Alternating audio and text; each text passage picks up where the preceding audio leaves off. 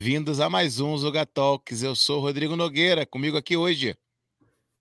Marco Pinheiro aqui deste lado, malta, bem-vindos a mais um Zuga Talks. E hoje, requisitado em grande percentagem pelos Verdade. nossos ouvintes, É verdade. estavam-nos sempre a pedir, a mandar mensagens. Quando é que temos a Cláudia convosco outra vez?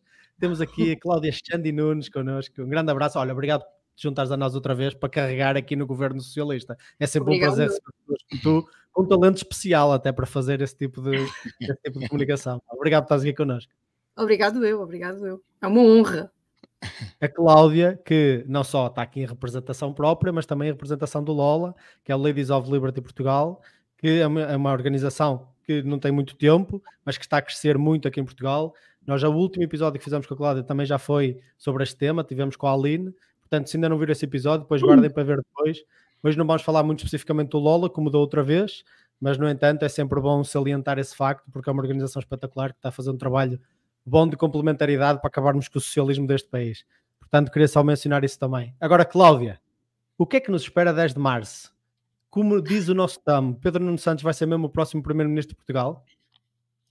Eu acho que Pedro Nuno Santos tem uma taxa de rejeição muito grande. Mas acontece que o que está a acontecer com o PSD também não nos dá uma grande alternativa de, de, de previsão, porque Luís Montenegro é um bocadinho suicida. Ou é suicida, ou é ignorante, ou não quer governar. Portanto, há ali qualquer, há ali qualquer questão, porque não há nenhuma sondagem que indique que vá ter maioria absoluta. Uh, com, o, com com o Chega já disseram que não, que não, que não governam. Com a iniciativa liberal, é, quer dizer, a matemática é o que é. Uh, e também já disse que, uh, em caso de uma maioria à direita, se eles não ganharem as eleições, que também não será, não será primeiro-ministro. Coisa que até já foi uh, apontada, e muito bem, pelo, pelo Como Pedro Nuno Santos provável. do PS. Que, aliás, eles são muitíssimo inteligentes, não é? O Pedro Nuno Santos e o PS. um, conseguem encaminhar, e isto é uma, é, uma, é uma característica da esquerda, eles criam uma narrativa, criam um fantasma, a direita genericamente quer descolar-se dessa imagem e no caminho para se descolar dessa imagem esquece a sua agenda, esquece os seus objetivos, esquece a maneira de lá chegar e, portanto, é completamente controlada pela, pela esquerda. Portanto, acho que há aqui dois cenários a colocar uh, em cima da mesa. Eu acho que, em primeiro lugar, se o, o, o Pedro Nuno Santos ganhar as eleições no, no PS, considerando que ele tem uma taxa de, de rejeição muito grande, é possível que, se existir uma coligação uh, com todos os partidos de direita, acordos, é possível que haja um governo à direita. Se José Luís Carneiro uh, ganhar uh, no PS, que me parece uma coisa difícil, um, Claro. e para a direita também talvez não muito desejável, porque José Luís Carneiro é um senhor muito simpático, muito educado, mas é socialista. Portanto, é um socialista com uma voz um bocadinho mais dócil, mas não deixa de ser um socialista. Mas José Luís Carneiro tem a capacidade de tirar votos uh, à direita. E, e, e, por mim falo, eu nunca votaria PS na minha vida. Mas se eu fosse eu a ver uma entrevista do, de José Luís Carneiro ou de Luís Montenegro, uh, José Luís Carneiro transmite muito mais seriedade, muito mais confiança do que Luís Montenegro, que está ideologicamente, assim, de forma muito rebuscada, mais próximo de mim. Sim, sim, sim. Portanto, é, é, é complicado, é complicado. Sabes que eu acho?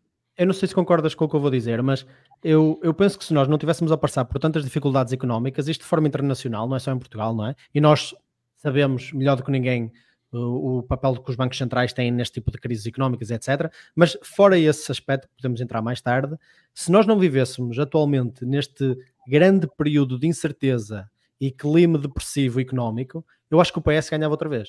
Eu não tenho dúvidas de que, mesmo que não ganhasse, ou melhor, eu acho que ele vai ganhar, mas mesmo eu acho que ele teria uma maioria de esquerda, porque as pessoas estariam muito mais confortáveis com aquilo que é uma situação de continuidade ao país, por mais que nós saibamos que é uma continuidade na miséria. Na cabeça do português comum, como tantos de nós somos dependentes do Estado, uh, iria dar continuidade. Eu acho mesmo que a corrupção em si não afastaria assim tão significativamente quanto isso os votos do Partido Socialista. Acho mesmo que se não fosse o clima mais depressivo atualmente económico, que ele não só iria ganhar, como eu acho que ainda vai acontecer, como iria haver uma maioria de esquerda e iríamos simplesmente continuar igual até isto tudo implodir eventualmente. Eu, eu, eu concordo. Eu também tenho uma, uma sensação de que o PS pode ganhar outra vez, porque a direita caiu, na, especialmente o PSD. Não, não, não, vou, não vou incluir o Chega neste, neste saco, parece-me que é o único que ainda não, que ainda não caiu. Uh, mas uh, parece-me. Um, parece-me que, que, que, o PSD está completamente refém da agenda do PS e, neste sentido, a votação será bastante equilibrada entre os dois. Acho que o português é, é um povo muito conservador e, quando digo conservador, não estou necessariamente a referir-me aos, aos costumes e aos valores, mas são muito conservadores do estado como as coisas estão. Têm um medo enorme de que as coisas piorem uh, e acredito que com a nossa geração mais nova, uh, isto é capaz de ter alguma, alguma alteração. Uh, porque eu noto que, que, os jovens estão muito concentrados, seja à direita, seja à esquerda, estão muito mais concentrados em forças como o Bloco de Esquerda, se forem de esquerda, ou no Chega, se forem de direita, portanto há aqui um, um afastamento do, do, grande centrão que cada vez uh, está mais parecido entre si, o PS com o PSD, uh, e portanto uh, parece-me que uh, também há uma máquina de comunicação do PS que é muitíssimo, muitíssimo interessante. Aliás, não sei se vocês tiveram a oportunidade de ver a, a famosa entrevista do António Costa, eu não vi, não vi porque o tempo, o tempo é dinheiro e eu não quero perder mais dinheiro a olhar para o António Costa, mas uh, chamou-me a atenção, até fiz um tweet sobre isso, teve até bastantes likes, chamou-me a atenção assim um rodapé de uma notícia em que o António Costa dizia que estava magoado Portanto, como é que nós chegamos a este ponto de ter uma pessoa que está no governo há quase 10 anos, ele está no governo há quase 10 anos, desde que está, nós atingimos, sei lá, os piores níveis económicos de sempre. Nós tivemos, sei lá, a Roménia a passar-nos à frente, não é? Não sei se entretanto já, já, já passou mesmo. Julgo que sim. Ainda não, dizer, mas estamos... é, é, é, inevitável porque a produtividade deles está mais alta, então eles vão nos ultrapassar. Verdade quer dizer, nós temos uma pessoa, tu tens um problema de saúde, tens que ir, eh, não sei, vou falar de um hospital da minha residência, Amadora Sintra, um único hospital para servir a zona da Amadora e de Sintra. As pessoas estão lá, estão, estão, estão em macas, estão encostadas. Uma pessoa quer ir ao médico, tem um pequeno problema, tem que ir, eh, tem que ir às urgências, portanto, tudo entupir as urgências. O SNS falhou, as pessoas não têm emprego, as pessoas não.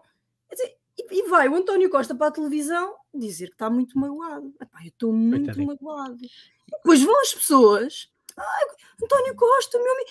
Eu não entendo, porque se isto fosse da parte do Passo Escolho ou da parte de qualquer outra pessoa, qualquer outro governante à direita, que, que pôde gozar de tempos de outra prosperidade, como foi o caso do Cavaco Silva, uh, bem, qualquer coisa que aconteça ali, o povo é uh, irascível porque parece-me que os políticos da direita, não, ou ditos de direita, não têm esta capacidade de manipulação, de, de, de jogar com, com, os sentimentos da, da, das pessoas.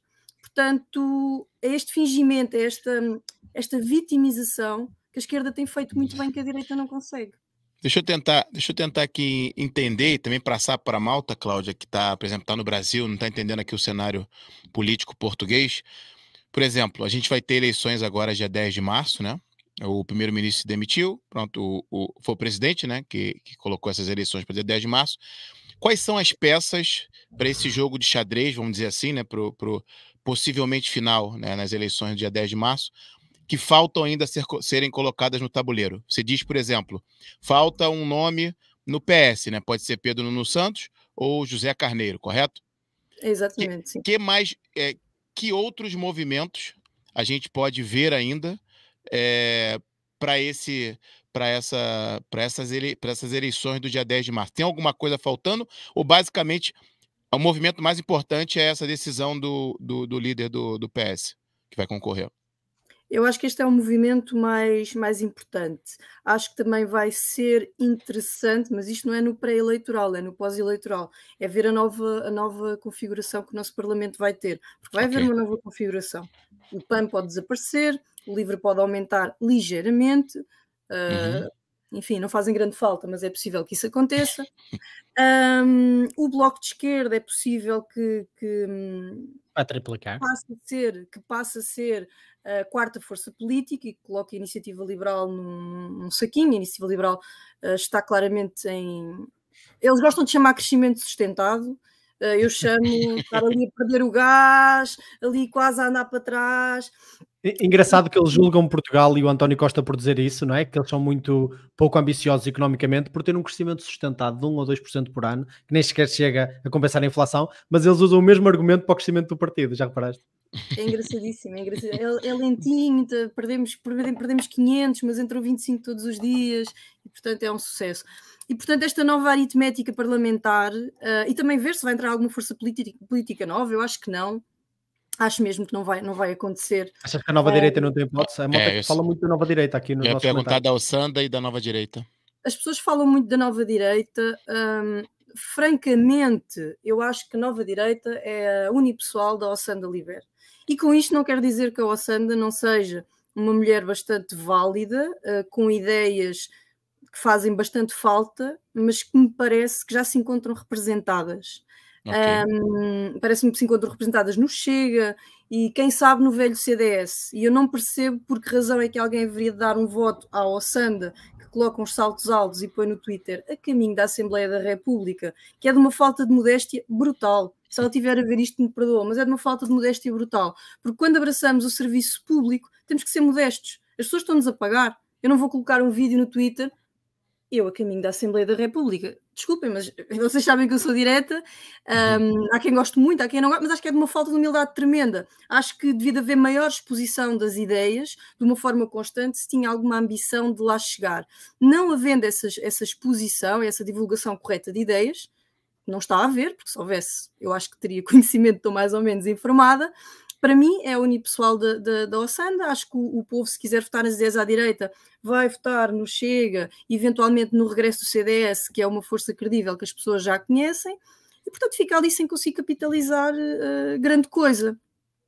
Boa. Tu já, já, tu já respondeu, é, tu já respondeu a pergunta do Otávio Ribeiro e diz: e o nosso CDS volta? Eu não. Eu não... Eles não, não se vão coligar com o PSD?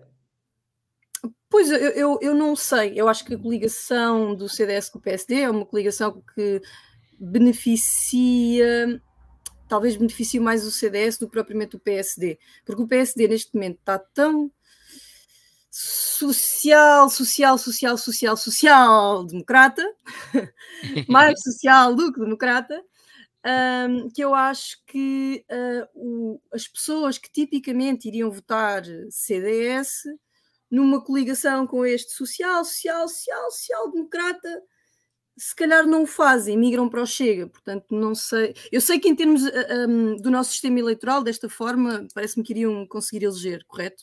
Eu ficaria feliz se assim fosse. Sim, sim. Porque Mas... o, o facto de termos os círculos, a organização do sistema eleitoral pelos círculos e não termos um círculo compensatório, como por exemplo existe nos Açores, faz pois. com que uma coligação entre o CDS, porque, por exemplo, o CDS teve mais votos do que o LIVRE e do que o PAN, não juntos, mas de forma individual, e mesmo assim não conseguiu eleger, porque nós temos a organização dos círculos não permite muitas vezes uh, que chegue ao número suficiente para ter um deputado. Então, eu acho que eles só teriam a ganhar, tanto o PSD como o CDS, porque conseguiriam transformar mais votos em deputados. E eu acho mesmo que é isso que vai acontecer. Eu estou convencidíssimo que é isso que vai acontecer. Eles estavam desejosíssimos que a Iniciativa Liberal se juntasse à festa, mas a Iniciativa Liberal já disse que não, não vai fazer. E sinceramente, de forma individual, para a Iniciativa Liberal, eu acho que é uma boa decisão. Acho que é uma boa uhum. decisão. Uh, eu, eu, só gostava que eles tivessem esse tipo de atitude também perante uh, esse tipo de atitude também perante outras, outras coisas, mas pronto, isso, isso já falámos uhum. bastante da, da, última vez que estiveste aqui, não é? Olha, eu gostava de saber a tua opinião sobre o, o, o ilustre Uh, Pedro Nuno Santos pá, é um gajo que tem tanta capacidade de perceber a vida do seu povo que nem o salário mínimo sabe, não é? Como naquela entrevista que deu ao Observador. Ele há pouco tempo disse que o PSD quer acabar com o Estado Social. E tu acabaste de dizer, o PSD é social, social, social, social. E depois o Pedro Nuno Santos de vez em quando vem com estas barbaridades em que diz que o PSD quer acabar com o Estado Social. Nós tivemos ainda há pouco o Gaspar no nosso evento, o vídeo do Gaspar até ser hoje, se quiserem ir ver depois, para já não saiam Sim. daqui, ok? Fiquem aqui connosco. Mas se quiserem ver depois a palestra do Gaspar, eu acho que ele não falou de nada a não ser de Estado Social, que é uma coisa que nós não somos claramente muito fãs, muito fãs de, mas ele acusou o PSD de querer uh, acabar com o Estado Social, ou de estar a pôr em causa o Estado Social. Ó oh, Cláudio, o Estado Social não é importante, pá? nós não precisamos de proteger o Estado Social? Não, o Estado Social é uma invenção... Um é uma invenção que permite que haja uma parte da sociedade a viver à conta de outra parte da sociedade. E atenção, atenção, que eu não digo que, que não haja determinadas situações, porque ninguém está uh, livre de ficar numa situação de, não sei, de ficar aleijado, de precisar de, de, de, de uma baixa, portanto, a, a pessoa nascer aleijada, portanto, questões que não permitem à pessoa efetivamente trabalhar mas a situação em que nós estamos é uma situação uh, de ciclo vicioso, um ciclo vicioso que se, que se autossustenta, por isso é que é um ciclo vicioso, porque, quer dizer, temos uma carga fiscal enorme, ficamos pobres com tantos impostos que temos de trabalhar, ficamos sem emprego com tantos impostos que as empresas têm que, que, que, que dar ao, ao Estado, e, portanto, tudo para sustentar este grande Estado social. Portanto, não me adianta de muito receber um subsídio de desemprego quando a causa de eu estar no desemprego foi o facto da minha empresa não me conseguir pagar o ordenado. Portanto, isto uma coisa leva à outra. E por isso o Estado Social é, é, quer dizer, é uma coisa que parece boa, e isto é que é a parte em que, em que a direita, em que a direita hum, falha em, em, em, transmitir, porque isto é uma mensagem dura, é uma mensagem assustadora. Nós não somos, não temos todos a capacidade do Javier Milei de chegar ali e dizer tem que haver cortes, não há dinheiro. E o povo, é... isto não vai acontecer em Portugal. Não aconteceu com o Passo Escolho, que foi o líder mais carismático que nós tivemos à direita. Certamente não aconteceu também com o professor Cavaco Silva, eu era demasiado nova para me lembrar, mas são pessoas que foram, foram lembradas pela austeridade que causaram. Portanto, a maneira de resolver isto é efetivamente tirar o estado da vida das pessoas e não colocá-lo na vida das pessoas. É deixar as empresas livres uh, para conseguir, para poderem contratar e naturalmente também receberem alguma. Um, alguns, alguns incentivos. Por exemplo, há um problema enorme nas pessoas que ficam desempregadas a partir dos 40 e tal, 50 anos, porque são novas demais para se reformarem e são velhas demais para o mercado.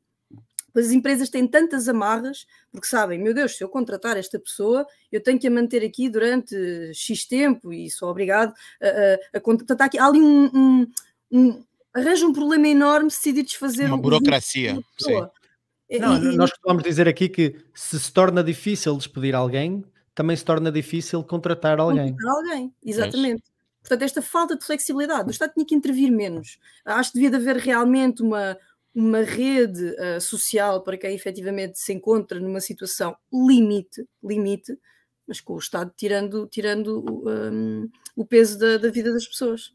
Eu acho, é que é, eu acho que é, é nisso que é, a gente falha por culpa nossa, né, a direita, é, mas também por muita culpa da comunicação social, da imprensa e todos os órgãos que detêm o poder da informação, que muitas vezes a gente não consegue passar essa, essa mensagem clara que a gente é contra o Estado Social. E aí as pessoas cortam essa fala e as, as, pessoas que não sabem muito bem falam: Ih, eles são contra os aposentados, eles são contra os reformados, eles são contra as pensões. Você, na sua fala, você começa dizendo que não tem situação e situação. Só que, claro, a esquerda e, e quem detém o poder da informação corta. Isso acontece muito no Brasil. De, da direita ser considerada antipobre. A gente é antipobre. Uhum. E é pelo contrário. Quando a gente eu fala. sou antipobre. Eu sou é isso. Eu quero enriquecer eu sou... todo mundo. Exatamente, Exatamente, é isso. Eu não quero que os Mas é essa falta de coragem que, que existe, Mas sabes? É, é isso, é. É, é, As pessoas têm que efetivamente dizer isso. Eu sou antipobre, eu sou antipobre. Já viste? De sair no jornal isto, eu sou antipobre. Dá uma ótima t-shirt, hein? Dá uma ótima t-shirt. Antipobre. Dá uma ótima t-shirt. Vai para a Marcos Pergunte-me porquê. É isso, é.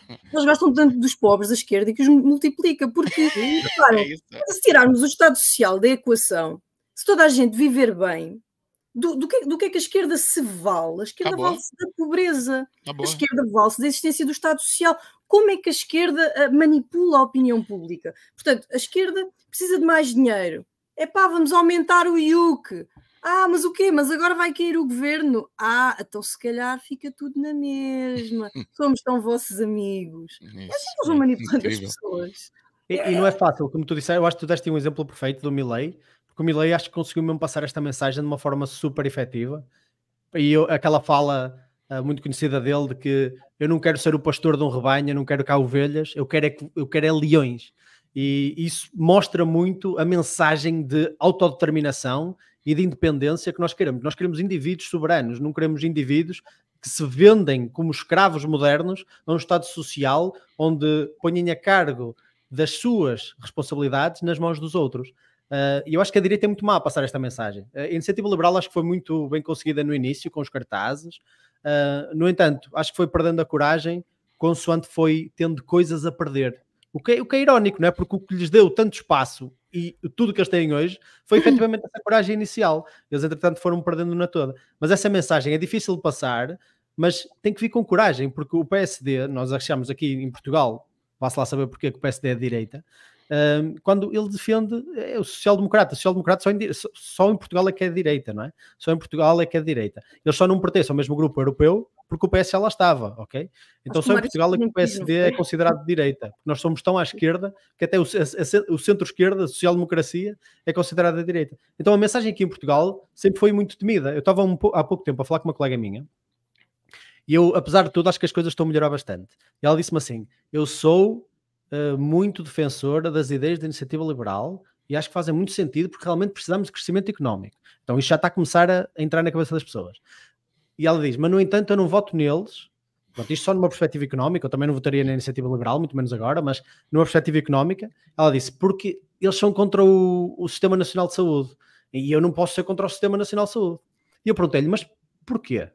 Porquê é que não pode ser contra o Sistema Nacional de Saúde? Ele está a funcionar? E ela, ai não, mas uh, nós não podemos acabar com ele. Eu, mas ele não está a autodestruir, ele já está a acabar com ele próprio sem que tu tens que fazer nada. Eu acho que defendê-lo é a melhor forma de acabar com ele. Um, e ela própria não era capaz de, de satisfazer as perguntas que eu lhe estava a, a, a fazer. Porquê? Porque as pessoas não sabem porque é que acreditam, nunca acreditam. Simplesmente têm chavões a dizer: não, não, o Estado Social é essencial. O Estado Social é inquestionável. O, o Sistema Nacional de Saúde é inquestionável. É inquestionável. Uh, a forma da educação pública que nós temos atualmente também é inquestionável. E nem sequer conseguem conceber uma sociedade onde voluntariamente, em comunidade, as pessoas se autoajudam. Eu, eu olho para isso como uma visão do ser humano muito mais colaborativa. A esquerda diz sempre que a direita são pessoas más, mas a nossa visão do mundo é exatamente o contrário. A nossa visão do mundo é uma visão onde pessoas, de forma voluntária, autodeterminada e comunitária, se autoajudam. Mas não precisa de ser a partir de roubo. E essa foi uma mensagem que o Milo passou, que o passou muito bem. E nós, pá, infelizmente, nem toda a gente tem o carisma dele, não é? Que o gajo é fora de série. É, é, eu, eu até estava a pensar nessa, nessa questão da, da saúde. Eu acho que o caso, o caso português uh, tem muito a ver com o facto de nunca termos conhecido outra realidade. O que é curioso, é porque as pessoas até viajam, as companhias low cost têm-nos ajudado bastante a fazer isso, viajam, veem o que é que se passa nos outros países, um, as pessoas imigram para lá, eu, vejo coisas fantásticas, eu vejo pessoas que estão, sei lá, tipo. Uh, Inglaterra a criticar o que se passa em Inglaterra, uh, isto é tão mau, uh, ah, este ah, estou em Inglaterra a dizer que são de esquerda, ou estou na Alemanha a dizer que são de esquerda, são coisas que, que, que a mim não, não me cabem na cabeça. Às vezes parece-me que as pessoas só conhecem dois, um, dois extremos. Portanto, ou um sistema como o português, a nível de saúde, etc., ou um sistema como, como o americano. Um, e, e, gostam muito de, de, perpetuar este mito de que o que os, o que os liberais ou libertários querem é um sistema como, como o americano. Uh, mas assumo que possa haver alguns que, que acham que o, que o, sistema americano funciona bem, pronto, não, não, não, é, não é o meu caso. Mas porquê é que não abrimos a mente a ideias como? Porquê é que não temos todos a ADSE? Porquê é que o socialismo anda aqui há 40 e tal anos, ou 50, a, a, dividir os, os, cidadãos entre cidadãos de primeira e cidadãos de segunda, cidadãos que têm determinadas benesses, como a ADSE, e depois temos outros cidadãos que andaram a descontar a vida toda e que vão ali ao hospital e são uh, internados no meio dos corredores. Uh, Porquê é que as pessoas simplesmente não, não abrem? Uh, a cabeça a este conceito. Os liberais nunca disseram que queriam acabar com o Sistema Nacional de Saúde. Não há nenhum liberal neste país, liberal, libertário, que tenha dito abertamente, acho eu, acho eu, isto é uma, uma afirmação perigosa, mas que tenha dito que quer acabar com o Sistema Nacional de Saúde. Não, o que... Quem me dera, quem me dera que existisse. Pronto. O que os liberais ou libertários eventualmente podem dizer é que querem acabar com o Sistema Nacional de Saúde como sendo o modelo standard, ou seja, se eu tenho um problema qualquer eu sou obrigada a ir para o hospital que seja mais próximo. Isto não tem que ser assim, porque o hospital mais próximo está uh, empaturrado de gente. Uh, e se calhar o meu hospital mais próximo até é um privado aqui. Uh, e, é esta questão, é este exercício que as pessoas ainda não conseguem fazer, colocarem-se elas próprias no centro e não a ideologia, não o, o, prestador de serviços, se é público ou se é privado.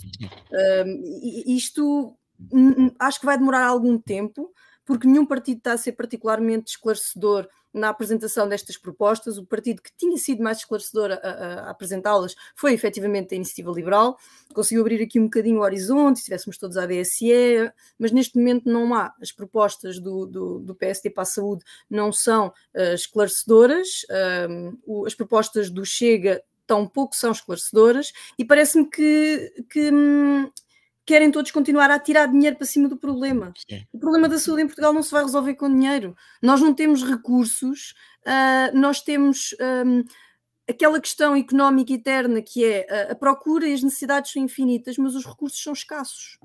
Se os recursos são escassos, um sistema de saúde gratuito, gratuito, com participado por todos, nunca vai funcionar.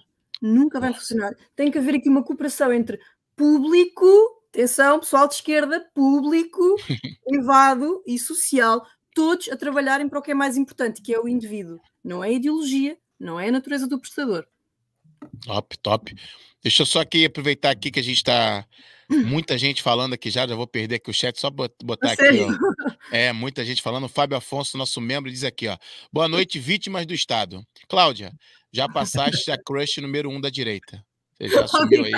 Não sei quem era a segunda, mas pronto, já passou. Era a Rita, era a Rita. Eu ah, era a Rita. Pronto. Então não sei tá, se era o mesmo. Já foi. É. Malhem aí no futuro destruidor de Portugal. Abraço, Marco e Rodrigo. Nuno Oliveira também, boa noite a todos. Sempre um mandando abraço, good vibes pra gente. Um abraço, meu amigo, tá sempre com a gente, apoiando o projeto. O Alisson também, diretamente do Rio de Janeiro, Brasil. Um abraço, meu amigo. O Fábio diz: Eu também acho que emigro se a esquerda se mantém no poder. É, Muita gente saiu, muita gente saiu do Brasil quando, quando o Lula se, se é, foi eleito, né, presidente. Então, muita quando gente o PS ganhou aqui a maioria, eu conheço quatro pessoas que foram embora. Que saíram, né? E muita é. gente não sabe. Sabe um, um, dia que foi que assim depois que eu fui entender, né, que nessa época eu nem, eu nem falava muito de política. A Dilma, ela é eleita em 2010, né? Um poste, né? Não fazia nada. O Lula colocou ela em 2000, é um poste assim e quatro anos de vergonha alheia, quatro anos de vergonha alheia mesmo, assim, ela terrivelmente terrível. E 2014 ela se reelege assim na incredulidade de todos. Ninguém conseguiu entender como uhum. é que ela se reelegeu. E nessa reeleição dela, pronto, ela cai dois anos depois, né? É, pronto. a gente sabe, não pode falar. O Gonçalo ensinou a gente que não pode falar o que aconteceu. Mas ela se reelege e muita gente sai do Brasil nessa altura. E era uma malta que já entendia de política, já estava mesmo assim por aqui. E tem um, pessoal que começa a acordar para a política quando ela, ela sofre impeachment em 2016, e aí começa o movimento do MBL, o Bolsonaro aparece, pronto, ganha em 2018. Mas teve gente que já entendia de política, quando ela se reelege em 2014, ó, pega a sua malinha e muita gente vai para os Estados Unidos, muita gente vem para cá também, para Portugal. E eu, pronto, na, na, altura, não entendia bem. E depois, agora, conheço alguns amigos meus, provavelmente na minha área de tecnologia, que foram para os Estados Unidos nessa época, que já entendiam do que, que ia acontecer com o país. E realmente aconteceu, porque Ainda bem que eles saíram. O, o João Lopes também está sempre com a gente, também, aí ele, com essa fotinho dele, que eu sei que o Marco e a, e a Cláudia também gostam, né? É, o Gonçalo, Gonçalo Rodrigues também, nosso membro, dando boa noite aqui. Nuno Teixeira está sempre com a gente também, dando boa noite. O Paulo Tavares diz: ó, boa noite, pessoal. A Cláudia Xande é familiar da Joana Amaral Dias? São parecidas. Os meus parabéns. Claro, a Cláudia parece ser bem mais nova. Então, tá aí, ó. Acredito que é mais um elogio. Se eu ganhasse Malta um cêntimo por cada vez que me dizem isso. É surreal. É, sério, é, parece. Parece mesmo, é? Eu assim, mas esta gente vê uma loira, pronto, é igual às uma loira a falar política. Joana Amaral Dias, tem que ser. É. Porque eu, eu, sou muito influenciado, não pela imagem das pessoas, mas sim pelo que sai da boca delas. Então, a partir do momento em que a Joana começa a falar, é, tipo, toda a imagem dela muda. Então, eu nem sei como é que ela se parece, né? não faço ideia. É engraçado, a inclinação dela mudou assim um bocadinho. Há uns anos para cá, a inclinação política. Sem dúvida, sem dúvida. O, deixa eu pedir para Malta aqui, quase 100 pessoas assistindo a gente. Malta, deixem o like aí se está gostando da live. Tem Malta que eu vi que comentou aí que gostou muito da primeira live e veio de novo pra, com, com a expectativa alta para essa, essa outra live. O Antônio Castro diz o seguinte: boa noite a todos. Acho que é a primeira vez que apanho uma live desde o início e consigo acompanhar em tempo real. Pelo que gostava de colocar uma questão, se o limite de caracteres me deixar, e ele faz a questão aqui. Por que, que a direita parece sempre estar a defender-se de ataques da esquerda, em vez de tentar, por uma vez por todas, tomar conta da narrativa e colocar a esquerda contra a parede? É para mim pergunta. Para vocês dois. A casa convidada, Cláudia, manda.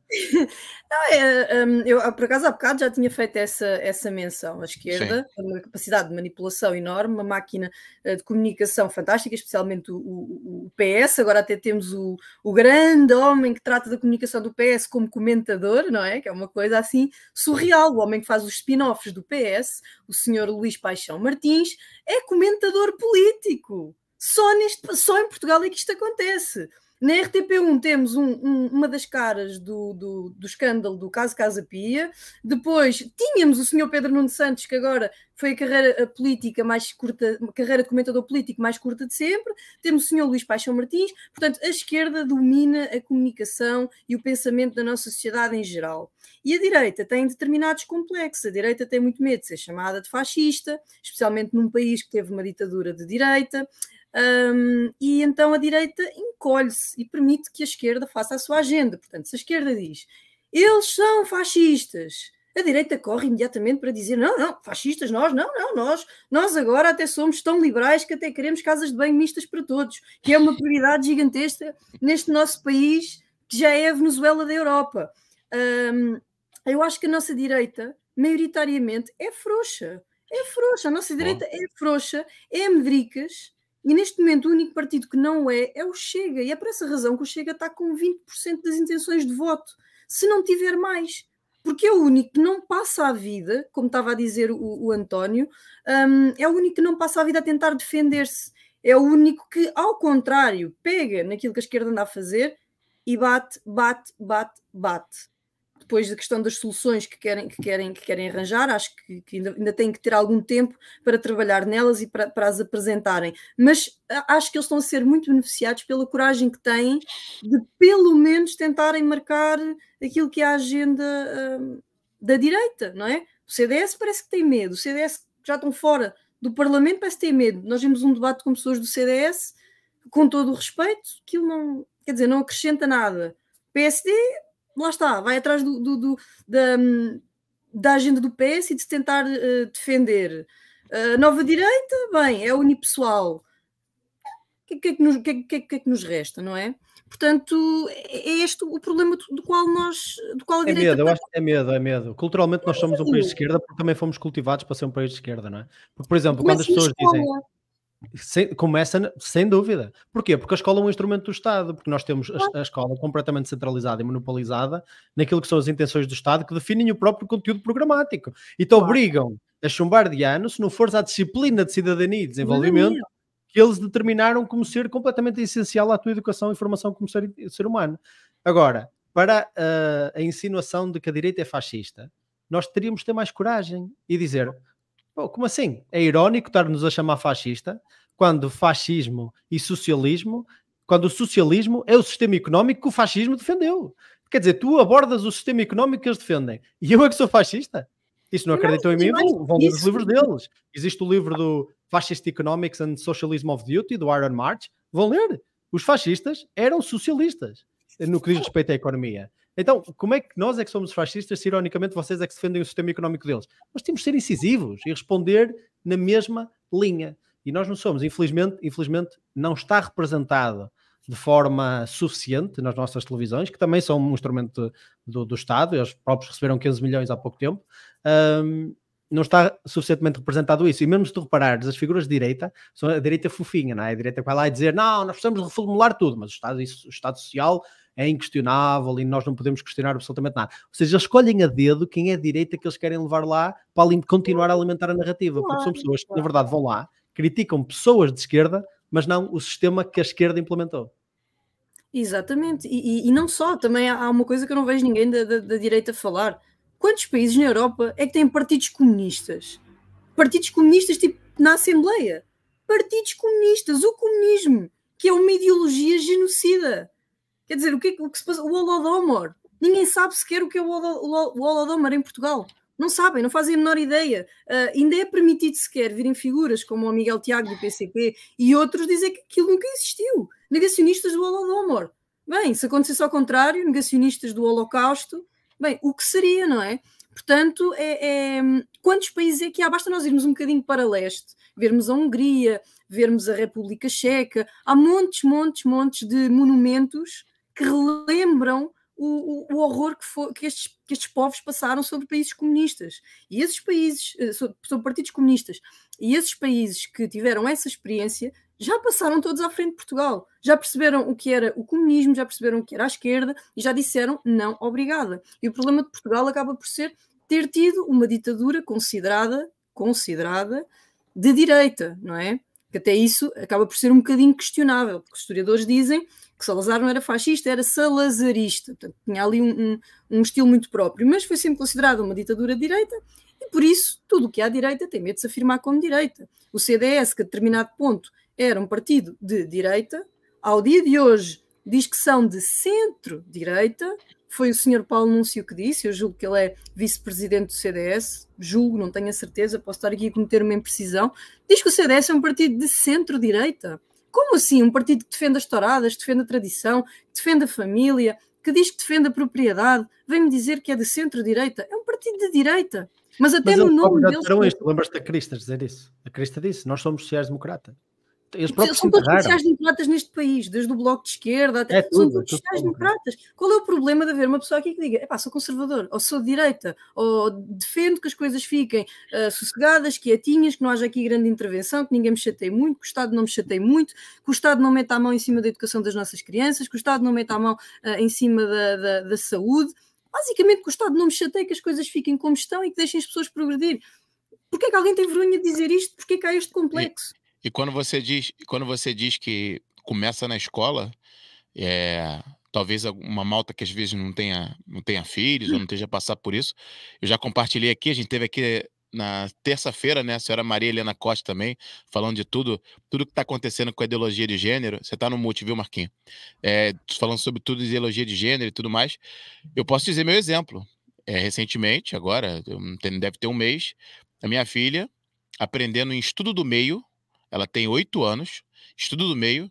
A matéria dizia que os homens no passado, no passado eram todos opressores, que a mulher no passado sofria muito e que agora, por causa do, eu acho que eles não usam lá a palavra feminismo, mas né, fica ali no entorno, que agora elas podem votar, elas podem fazer coisas que elas não faziam no passado, que elas eram é, tristes, no passado e agora sim. E tem que eu e a minha esposa conversar e pegar uns exemplos e falar: olha, você acha que isso aqui é mesmo certo? Olha aqui para trás e tal. Olha os avós, olha os bisavós, viveram tanto tempo juntos e tal.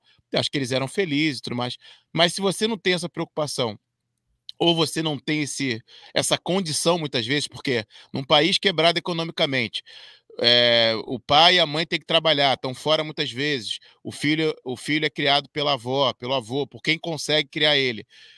Não tem essa, não tem às vezes esse tato, não tem tempo para ter esse tato. Muitas vezes a gente coloca a culpa nos encarregados, mas tem malta que não tem essa condição e vai passar batido e vai ali na cabecinha um coitado de, um, uma feminista, um esquerdista ali sendo programado do, dos oito anos dos oito anos em estudo do meio. Estudo do meio já está sendo colocado ali uma coisinha, fora o que vem por aí, cidadania e tudo mais. Então, é exatamente isso. Eles estão, desde o início, tentando pegar as cabecinhas e aí formando um monte de, de maluco aí é, que vai defender, por exemplo, o comunismo, o socialismo, que nunca deram certo em lugar nenhum. E bom, não faz nem sentido argumentar, mas a gente já tem que argumentar. Mas é isso. Deixa eu aqui pegar então os comentários aqui. Quer falar? Quer falar, Marquinho? não, não, é isso, é isso. Diz aí boa noite ao resto da malta. É, só que pegar aqui, papapá. Tinha aqui mais um. A malta gosta de elogiar a Cláudia, viu, Cláudia? Não sei se. eu vou até tirar esses comentários aqui. Eu disse, Cláudia, a malta estava mordinha por ter cá novamente. O John Fixed diz. A presença é. agora, pá, estás a ver? Boa noite a todos. Começo por, por dizer Obrigada. que a Cláudia é muito bonita, não só pela sua beleza física, mas por toda a inteligência e capacidade argumentativa. Gosto muito de ler e ouvir. Pronto, deve ser um fã do Twitter aí, né? Obrigada. É o. A Só Maria também teve com a gente fazendo live, nossa membro aí, diretamente da Suíça. Ela diz: ó, quando a gente falava da SNS, ela fala: sinto há dois dias dores no ombro. Telefonei ao médico às nove da manhã, marcaram-me consulta para as dez e vinte. Esperei cinco minutos no consultório na Suíça. Como seria no SNS em Portugal? No, se for para responder no SNS em Portugal, tentava telefonar para o centro de saúde, o centro de saúde não iria atender. Isso é verdade. Isso é tudo verdade, o número não dava atribuído, mandar um e-mail. Epá, experiência hoje, eu tive essa experiência hoje. É, mas é, eu tenho todos, eu já desisti, eu desisti francamente. Depois vais ao centro de saúde e o que é que acontece no centro tiras uma senha, mesmo que só lá estejam duas pessoas, ficas ali 10 minutos à espera que chamem pela tua senha, que só lá estão duas pessoas, e quando chamam, vem assim uma senhora com os óculos na ponta do nariz assim. Ah, isto agora só daqui a seis meses. Não, doutor, não, está muito. Mas olha, eu tenho o braço a cair! O meu braço está é. a cair!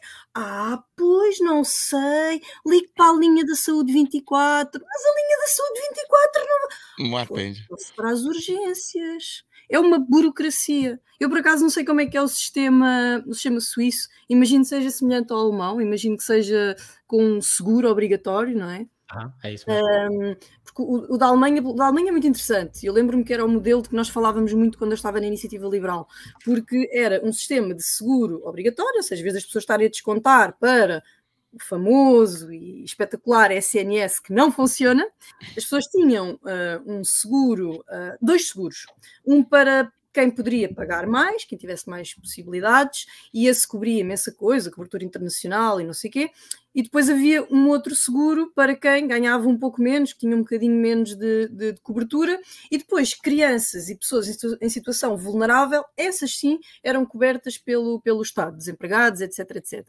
Isto era o sistema alemão. E diziam que, e se houver alguém da Alemanha a, a, a ver que, que diga, ou que esteja imigrado na Alemanha, que diga se é verdade ou não, Uh, e diziam que, no, no, pelo menos quando eu fiz esta pesquisa, que no sistema alemão, se uma consulta demorasse um mês a ser marcada, era um problema, era um problema sério. As pessoas não tinham paciência para isso. E são estes exemplos que eu acho que nós devíamos ver. Como é que é possível a Suíça, que é um país pequeno, Portugal também é um país pequeno, com tanta dificuldade de se organizar? Isto é má organização e é cegueira ideológica. É. Completamente. Ainda hoje tive essa experiência, tipo, não eu pessoalmente, mas a, a minha mulher, a Sara, ela foi ao centro de saúde e disseram: Ah, isto agora consulta? Não. Já tem sorte, já tem sorte em ter médica de família, menina. É verdade. Eu nunca o vejo, mas é uma sorte. Consulta? Como assim? Como assim? Isso ainda se faz? Isso ainda se faz? Ah, isso, ah, só para maio, mas se quiser, marcamos aqui para maio.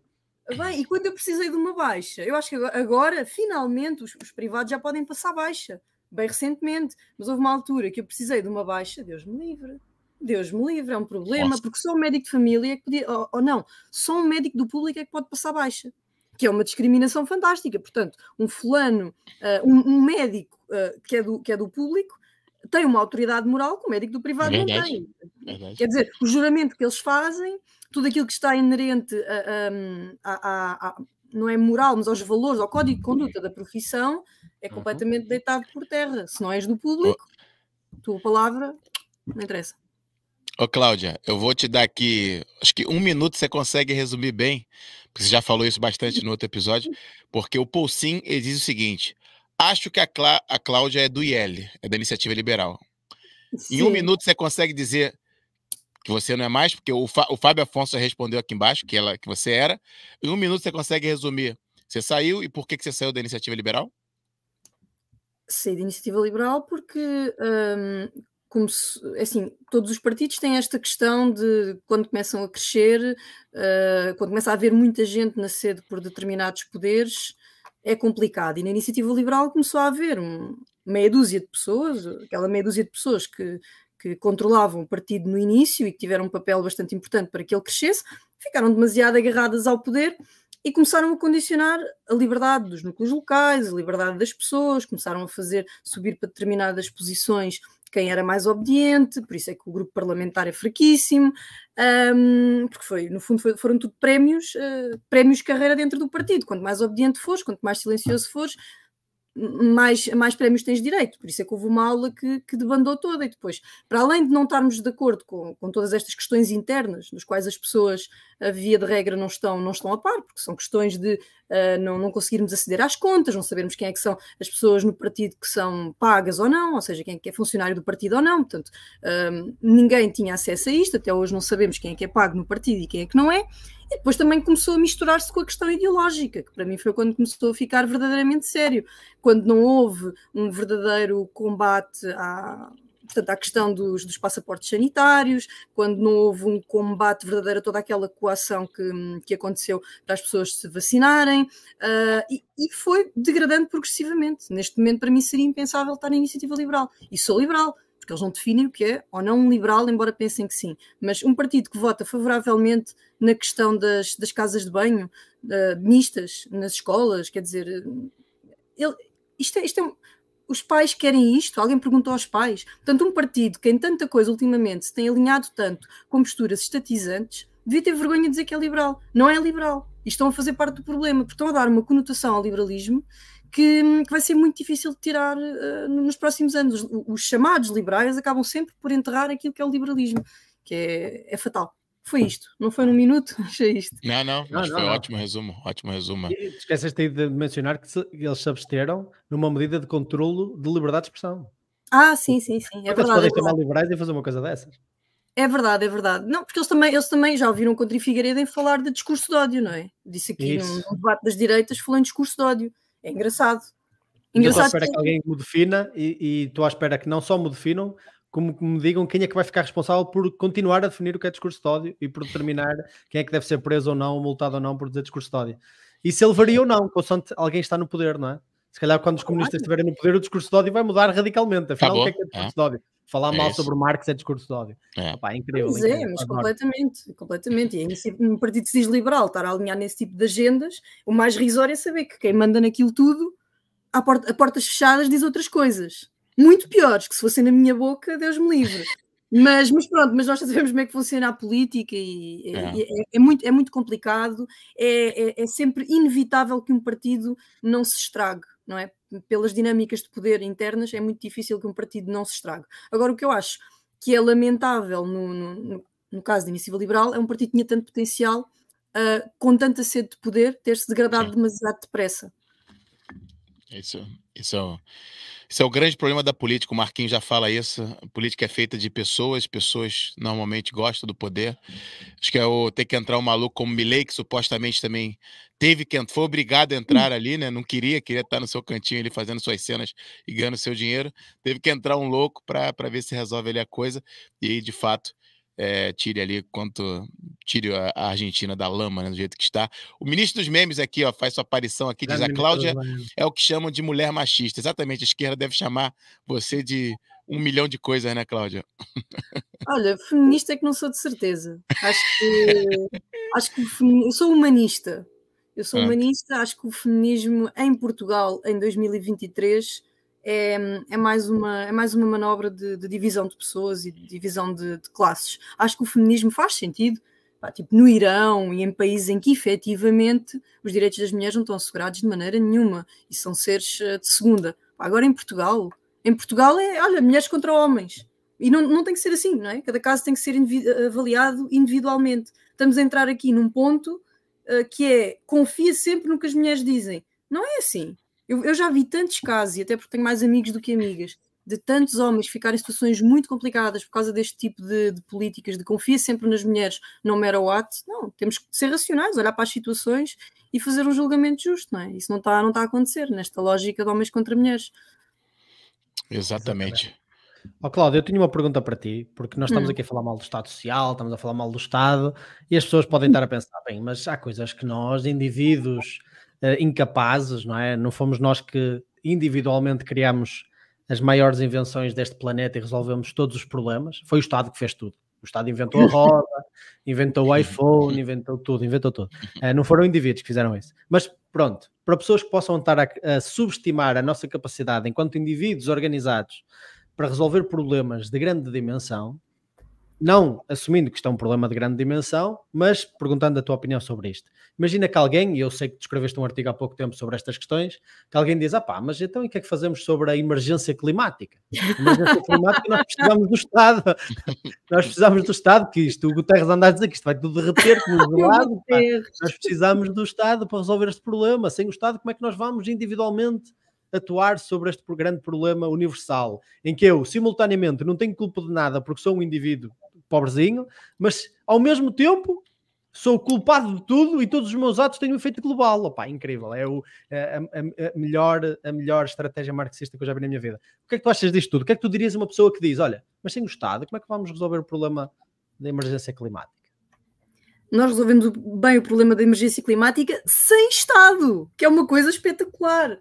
Então, a ver se, se conseguimos acompanhar aqui o meu, o, meu, o meu raciocínio, se a esquerda consegue acompanhar o meu raciocínio. Porque é assim, um, o Estado não faz grande coisa se não taxar. Portanto, quando nós nos queixamos da emergência climática, o Estado aproveita a oportunidade para fazer o seu roubo legalizado, seja sobre o IUC, que foi a coisa mais aberrante que não chegou a acontecer, não é? Uh, é sobre o ISP, impostos sobre, sobre os combustíveis. O Estado só cria barreiras a que as pessoas consigam fazer alguma coisa. Um, o, esta questão toda climática, e, depois há aqui eh, também esta, esta situação que é necessário uh, apontar, porque eu não. Obviamente que há pessoas que são negacionistas das alterações climáticas, etc. Eu acho que efetivamente as alterações climáticas existem porque, quer dizer, o, nosso, o planeta, o universo é vivo e, portanto, naturalmente há alterações climáticas, mas não há nenhuma emergência climática, ponto. E os liberais e, e, e, os libertários têm que ter, a direita tem que ter coragem de dizer isto. Emergência por si não há, o mundo não vai acabar amanhã. Agora, hum, a esquerda tem-se aproveitado desse, dessa, dessa, dessa questão dessa emergência, porque quando falamos em emergência, isto causa ansiedade nas pessoas. Isto é brincar com a ansiedade das pessoas. Se me disserem que daqui a 50 anos eu não vou ter oxigênio, pá, eu entro em pânico. Por isso é que se calhar é tão fácil aqueles meninos meterem-se ali no meio da, da, da, da, segunda circular e depois serem arrastados como foram uh, pelas pessoas em fúria. Eles, efetivamente, eu acredito que haja pessoas que, que, que acreditam nesta narrativa de daqui a 50 anos vamos todos morrer, não temos oxigênio, não temos ar, não temos não sei o quê. Um, e por isso é que se prestam estes, estes papéis. Efetivamente, há alterações climáticas, as alterações climáticas sempre existiram no planeta. Uh, acho que ninguém diz que a ação humana não tenha a sua cota parte, mas é uma coisa lenta. E, portanto, acho que devemos, neste sentido, estimular ao capitalismo. Sim, estimular ao capitalismo. Quando nós olhamos, por exemplo, para a Airbus, a Airbus já está a fazer projetos extremamente interessantes, no sentido de criar aviões uh, a energia uh, solar uh, o capitalismo, o homem com o capital e com o conhecimento, consegue também uh, responder a essa, a essa questão. Não vai conseguir parar as alterações climáticas naturais, mas vai conseguir, de uma forma muito mais efetiva, se não houver o Estado, com os impostos, a atrapalhar, vai conseguir haver uma resposta mais efetiva a toda esta, a toda esta preocupação ambiental que existe. Não é a taxar. Porque se eu vou, se eu vou taxar tudo aquilo que é, que, que, é tecnológico, as coisas não evoluem. E, portanto, lá está, novamente, isto é uma coisa que se, que se, que se alimenta.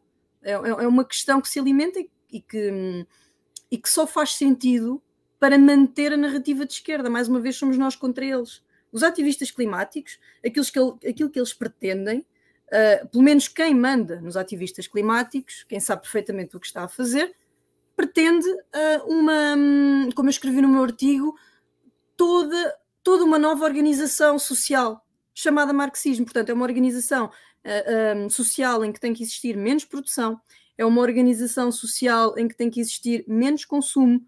Isto tem um nome, isto é comunismo, isto é marxismo. Portanto, deixem, deixem o capital, deixem as pessoas com capital uh, resolver estas questões e o Estado que não atrapalhe. E também a direita devia tirar esta causa à esquerda e devia esclarecer isto e não esclarece. Portanto, até vez... idiótico, até idiótico, tipo, intelectualmente é idiótico pensar que se não fosse o maravilhoso e uh, incorruptível Estado, as pessoas se autossabotariam ao ponto de dar cabo do seu próprio planeta, da sua casa, casa dos seus filhos, dos seus netos, como se fossem as pessoas que, que vivem em média 80 anos, felizmente agora graças ao grande mercado livre, como se fossem as pessoas os, as maiores vítimas da preferência temporal. A preferência temporal, que é um, um contexto abordado até pelo Hope no Democracy da God That Failed, eh, fala exatamente isto, que é governos democráticos, uh, e principalmente aqueles que nós vivemos hoje, aqui em Portugal é 4 anos, por exemplo, de governo, têm uma preferência temporal muito grande. Então, que, que incentivo é que eles têm para tomar decisões a longo prazo? Absolutamente nenhuma. Eles têm um incentivo para roubar o máximo possível durante 4 anos e depois entregar às próximas mãos. Então, é exatamente a lógica contrária. Se alguém é interessado em tomar decisões boas a longo prazo, não são eles, somos nós. E depois, pá, uma coisa que falaste aí que me fez lembrar num livro que eu por acaso já tinha aqui ao meu lado, que é aconselho a toda a gente que esteja preocupada com o ambientalismo e como é que nós, numa visão do mercado, resolvemos este problema, a ler este livro aqui. Deixa eu ver se eu consigo focar. Uh, uh, dá para focar? Vocês conseguem ver, mais ou menos? Ambi Pronto. Ambientalismo. É uma visão do mercado. Do Pedro Almeida Jorge, não é? Isso, isso, isso, isso. Uhum. Isto, isto é, é, uma versão uh, editada que o Instituto Mais Liberdade até lançou. Eu gostava que o liberal tivesse tanta coragem quanto o, o, quanto o Carlos Guimarães Pinto às vezes tem nos livros que escreve. Só que infelizmente ele parece que se esquece, esquece do que escreve e depois, às vezes, mas pronto, esse continua a ser das pessoas com mais respeito na IEL e eu gosto muito dele, atenção. Uh, mas eu queria só mostrar aqui um gráfico em particular que ilustra exatamente o que tu acabaste de dizer, que é a curva de Kuznets, que é esta curva aqui, que demonstra exatamente o impacto que nós temos, que é, eu sei que não dá para ver muito bem, mas um país mais pobre é menos capaz de resolver os seus problemas ambientais e, como tal, o seu impacto ambiental é, é, zero. No entanto, um país, quando começa a enriquecer um bocadinho, tem um impacto ambiental muito grande. A forma de resolver isso não é voltar para a pobreza absurda em nós morremos com uma esperança de média de 40, de 40 anos. Não, o resultado para isso é continuar a enriquecer, onde nós nos efetivamente começamos a preocupar mais com o clima. Então, uma curva normal, uma curva onde Uh, tipicamente, nós, com um setor mais terciário, começamos efetivamente a poluir mais. No entanto, quanto mais enriquecemos, quanto mais somos capazes de ter produtividade e nos preocuparmos com coisas que outrora não teríamos tempo para nos preocupar, mais o ambiente recupera com isso. Basta ver, vocês vejam, quais são os top 10 rios que mais poluem no mundo. São de países ricos? Não. Não sei. São de países pobres, está tudo na Ásia, está tudo na África.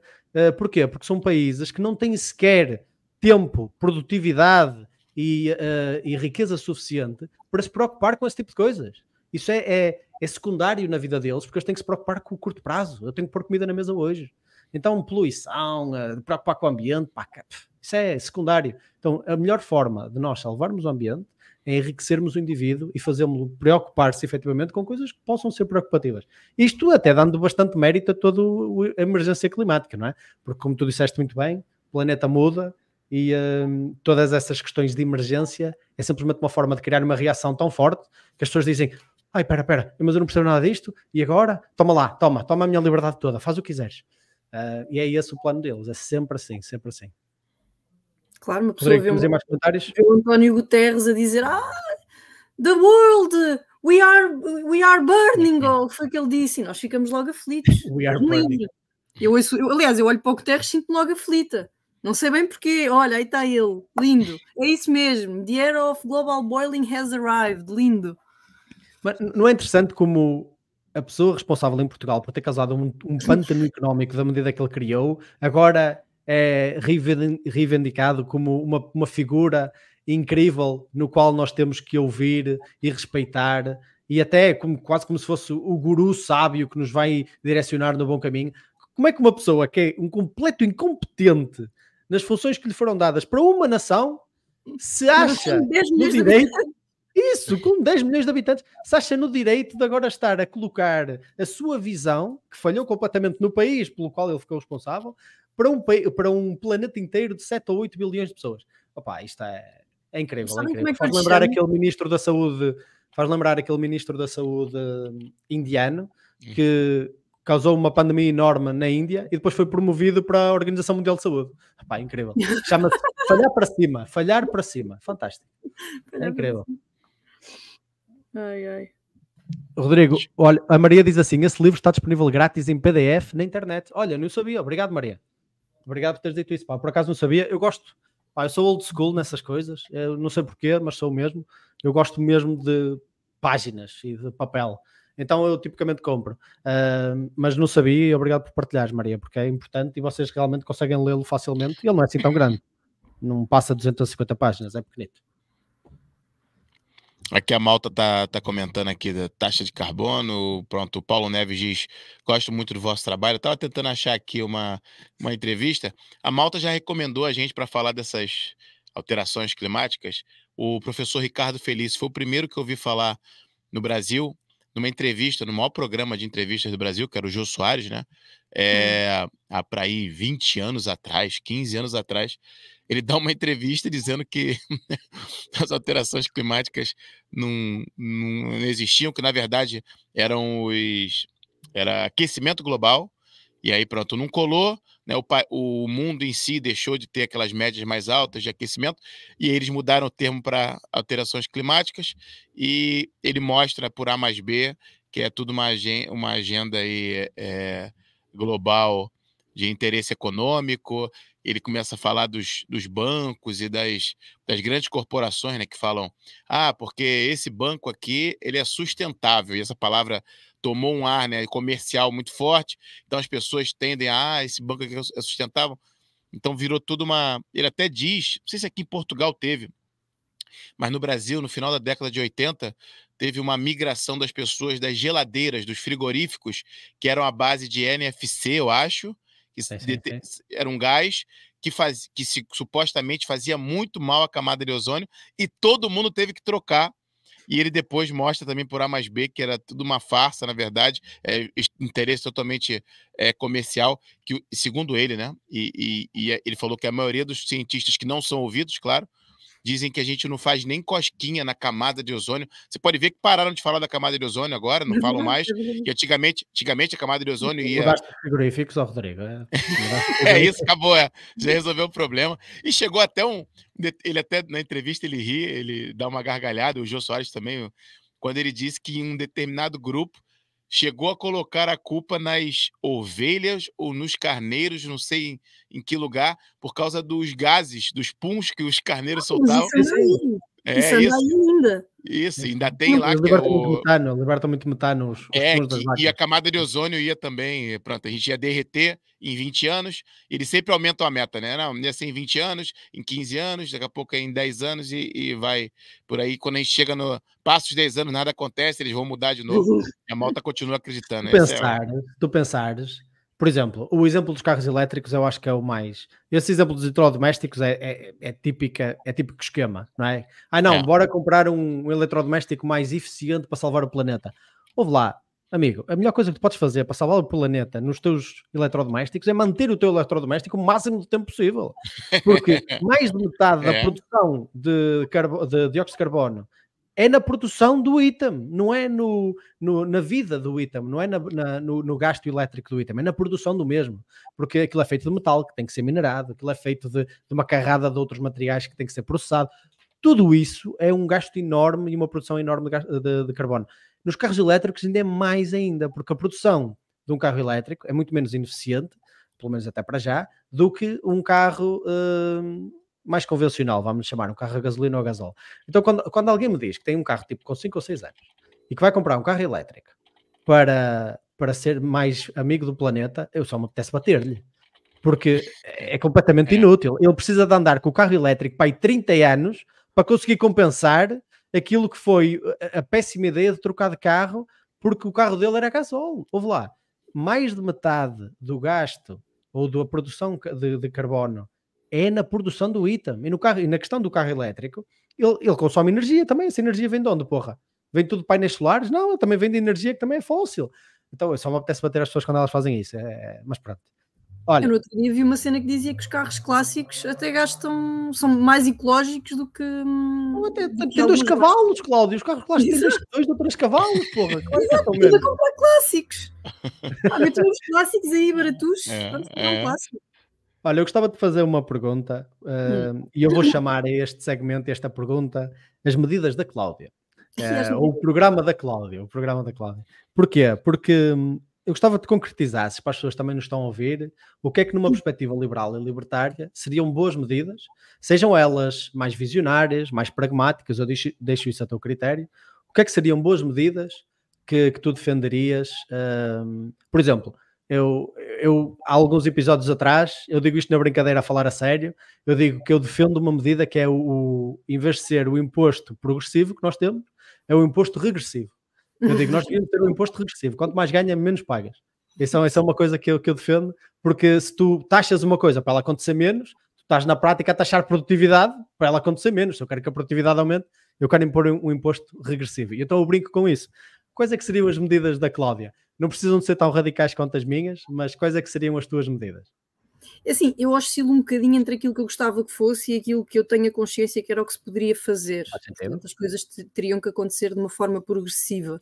Para começar, acho que iria eliminar a maior parte dos impostos mais ilógicos, mais inúteis que nós temos. Uh, certamente iria eliminar o IMI, a começar porque a Constituição diz que ter casa é um direito, não é? Então, se ter casa é um direito, pronto, vamos seguir a lógica deles. Bem, ter casa é um direito, então ninguém vai pagar em mim. Ponto final. Não faz sentido uma pessoa ser penalizada porque tem uma casa. Portanto, acabou impostos sobre, um, sobre as casas. Acaba, ai, acabava também com impostos, tudo que fosse impostos verdes, acabava com eles. Mas, em contrapartida, uh, tinha que haver um investimento muito forte na ferrovia em Portugal porque eu tenho a noção que neste aspecto até acabo por ser privilegiado e ainda assim tenho que me queixar, porque um, a linha a linha de Sintra está constantemente com greves e, e, com problemas, as estações, as infraestruturas, é tudo mau, as horas não, os horários não são cumpridos, uma pessoa se apanhar um comboio, e é isto que falta aos nossos políticos, é eles saírem do gabinete deles, saírem dos carrinhos deles e virem fazer esta rotina durante um mês. Eles não fazem isto. Por isso é que pessoas como o Pedro Nuno Santos são tão aliadas da realidade, não sabem nada, não sabem o que é um ordenado mínimo, quanto mais qual é que é a realidade de uma pessoa que depende de transportes para trabalhar, para se deslocar. Porque é sempre um suspense se uma pessoa está no Recio e tem que vir até, até Sintra, se vai ter comboio, se não vai, se lhes apetece trabalhar, se não lhes apetece, vai sempre acontecer esta questão. Portanto, um, e, já me considero uma privilegiada, porque eu sei que há zonas do país que nem sequer há comboio. Uh, eu, eu, eu, tenho o meu, o meu, melhor amigo, mora em Monte Lavar, o que ele tem que gastar em, em, em, combustível para ir trabalhar, para ir para o escritório para Lisboa, de Monte Lavar para Lisboa.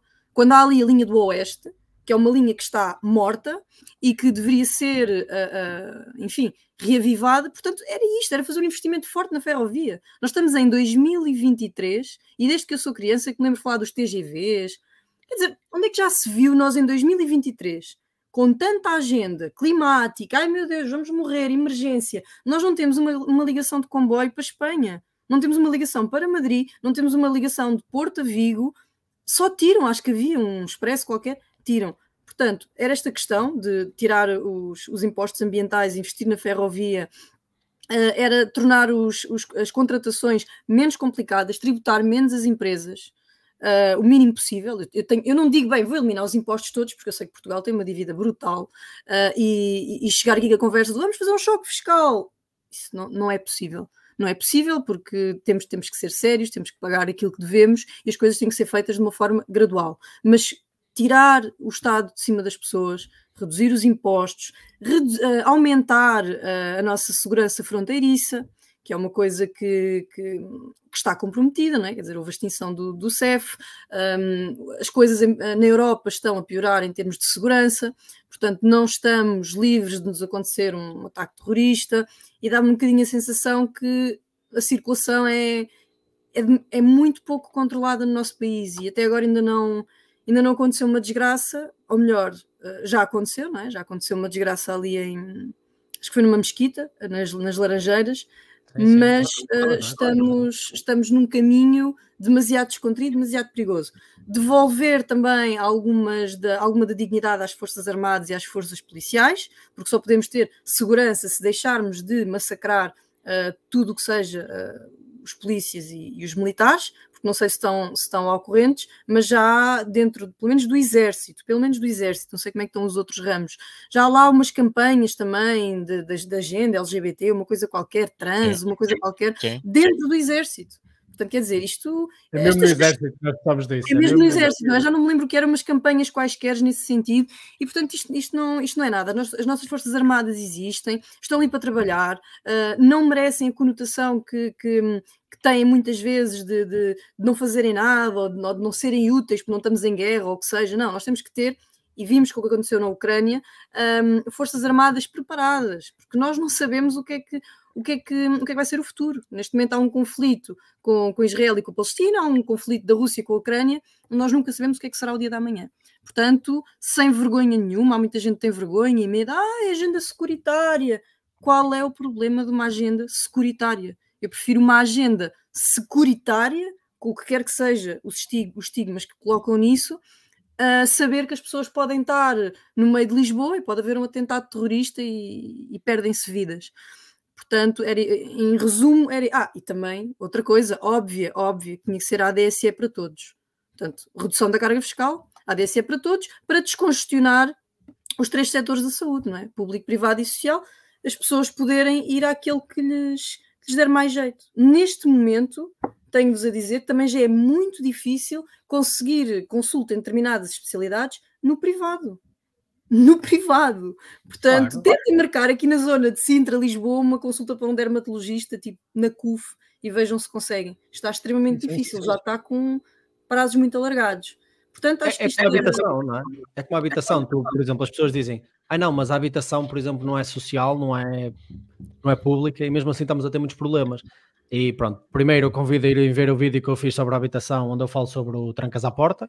Uh, então vão lá ver o vídeo, que eu esclareço essas questões todas. Mas as pessoas esquecem-se que as medidas públicas, os impostos, a burocracia, as dificuldades, fazem artificialmente ou causam artificialmente o um impacto na oferta que a procura aumenta e a, oferta não consegue responder a essa, essa, essa procura. No caso dos hospitais, eu nem quero imaginar a burocracia que é construir um hospital, abrir uma clínica ou oferecer serviços de saúde. Nem quero imaginar. Eu já ouvi, por exemplo, outro exemplo que eu dei no outro dia. Uns colegas meus agora, uh, há pouco tiveram, tiveram um filho e a partir de agora as creches são grátis, né? Acho que desde o, desde o ano passado ou há dois anos. Grátis. Grátis, não é? Grátis. É, grátis. O famoso é almoço grátis. grátis é? é? Tudo grátis, é tudo grátis. Não foram os vossos impostos, é tudo grátis. E eles estavam-me a dizer: opá, apesar das creches serem grátis, eu não consigo arranjar creche nenhuma. então ela é maravilhoso ser grátis, mas eu preferia pagar e ter uma creche. Então isto é tudo grátis e eu não tenho creche nenhuma. Porquê? E eu disse: olha, pá, isto é um excelente momento pá, para abrir uma creche. Eu até disse: porra, é assim tão difícil cuidar de miúdos. Eu arranjei três pessoas, até que tenham especialidade na área, e vou, bora abrir uma creche, porra, se é assim, se é assim tão necessário. Eh, eu ouvi dizer que Portugal estava com problemas de natalidade, mas pelos vistos a imigração deu conta de tudo, não é? Uh, então, bora abrir uma creche, bora abrir uma creche. Ainda bem que está aí a chegar muita malta. Oh, oh. Outra coisa que... Quando eu fui pesquisar o que é que era preciso para abrir uma creche, ui, esquece. tu nem consegues entender o que é que é preciso, quanto mais de dares ao trabalho de realmente fazê-lo e lidar com os problemas todos até isso acontecer. É completamente absurdo, completamente absurdo. Então, hum. os impactos da, das, das políticas públicas, mesmo que não controlem de forma evidente o setor privado, causa um, um, impacto enorme na oferta do setor privado, que depois não consegue corresponder à procura. Por isso é que mesmo em hospitais privados, uh, como muita gente agora, acho que no outro dia saiu a notícia que eram 4 milhões de pessoas, já têm seguros de saúde. Não, 5 milhões, acho que já tinha chegado a 5 milhões. 5 milhões de pessoas tinham. Eram 3 e tal, mas isto está, está, a subir, está a subir, sim. É, é, se, se, calhar, se calhar estou a errar no número, mas é um não, número não, muito grande. Tal, já. É um número muito grande já de pessoas que têm seguro, seguro, privado de saúde. Porquê? Porque o Serviço Nacional não está a corresponder e não vai corresponder. Tem que se acabar com essa porra toda só falta oficializar a coisa, não é? Porque de forma, de forma não oficial, praticamente já grande Exato. parte da população tem seguros de saúde. Mas deixem-me só dizer mais uma coisa que eu acho que era muito importante e, que me esqueci sobre o que eu colocaria no meu programa, era definitivamente acabar com a mão do Estado em cima, das, em cima do, do, do ensino, porque é uma, é uma questão de doutrinação. Eu acho que cada escola deveria eh, poder escolher o seu programa, evidentemente que haveria um tronco comum naquilo que seria a matemática, eventualmente o português um, ou as ciências, mas de resto, acho que se devia ter em conta um, uma oferta que se pudesse selecionar um, ajustada àquilo que são as, as, capacidades naturais e os talentos de cada aluno, e acho que devíamos olhar um bocadinho para países como, como a Islândia, por exemplo, têm feito um, um trabalho excepcional a nível do ensino, mas pronto, não, não, não é com isso que Portugal gosta de se alinhar, Portugal gosta de se alinhar com, não sei, com a China e com, com, a Venezuela, com essas potências mundiais em que tudo corre muito bem. Complicado. Olha, o, eu gosto, eu gosto da, da, da live, porque que a gente vai falando aqui, as pessoas vão, vão comentando, né? E vão dando seu relato. E o Fábio Afonso diz o seguinte, ó. Nosso membro diz assim: a minha irmã está dentro, eu acho que é do serviço militar. E há uns tempos houve uma circular para tomarem atenção à linguagem. Por exemplo, não dizer faste homem. É lindo, até em guerra. Nós temos que ir em guerra isso vai acontecer. Em guerra, eu estou mesmo a imaginar os soldados da Rússia, da Ucrânia, tipo, ah, cuidado, cuidado, é. estás a chamar. Cuidado com a linguagem, ofende. cuidado com a toxicidade masculina. Isto ofende. Então, é, é, é, um gajo, é um gajo que tá lá no meio do tiroteio.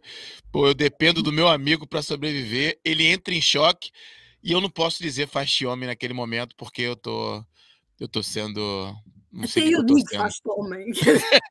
Porra, eu digo, mas é óbvio. Eu te digo assim, faz homem já que a tua mãe não é. quando, estou a dar treinos ou quando estou.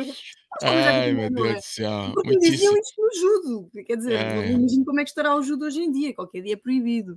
É. Obrigado, Fábio. A só Maria comenta aqui, bem, três pontinhos. Vocês estão a ficar muito bons. Acho que ela está tá a gostar da live, principalmente com a presença da, da Cláudia aqui, que nos enriquece. É, pronto, aqui muita coisa, mal tá falando de creches e tudo mais. Então, encaminhando para o final, Marquinhos, tem mais alguma das suas perguntas? Já criou até um quadro para a Cláudia, vai, ter, vai obrigar ela a estar tá aqui sempre, né? As medidas da Cláudia, já pode fazer um As corte. Medidas da Cláudia, é isso. É isso é. Já temos e... uma rúbrica, uma rúbrica só para ti. Tem... Uma rúbrica, uma rúbrica. E pronto, para finalizar aqui, Marquinhos, mais alguma coisa que a gente queira abordar, para a gente também não passar muito aqui, ficar na, no TV, para a gente conseguir fazer os cortes, fazer as coisas que a gente está pretendendo isso, fazer no episódio. Muitos cortes. de abordar um comentário aí da Maria Conceição, já estou a pôr aí boa, no ecrã. Boa, boa, boa. Onde ela diz, no Luxemburgo, só para a malta também não achar que nós fugimos ao debate. A Maria Conceição dizem muito bem que no Luxemburgo, tirando a aviação, todos os transportes públicos são grátis e funcionam maravilhosamente.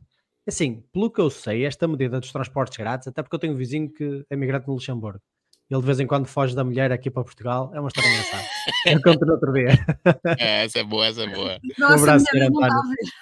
Um abraço, Sr. António. Não, estou a brincar. Uh, pelo que eu sei, essa medida foi implementada há pouco tempo, ok? Uh, e então, em Portugal, o Sistema Nacional de Saúde também foi bom durante uma ou duas décadas, como, tu, como tudo aquilo que era gratuito isto, isto é, é, interessante, que até o Milton Friedman diz isto, não é? A própria inflação e todas estas medidas de impressão monetária também funcionam da mesma maneira.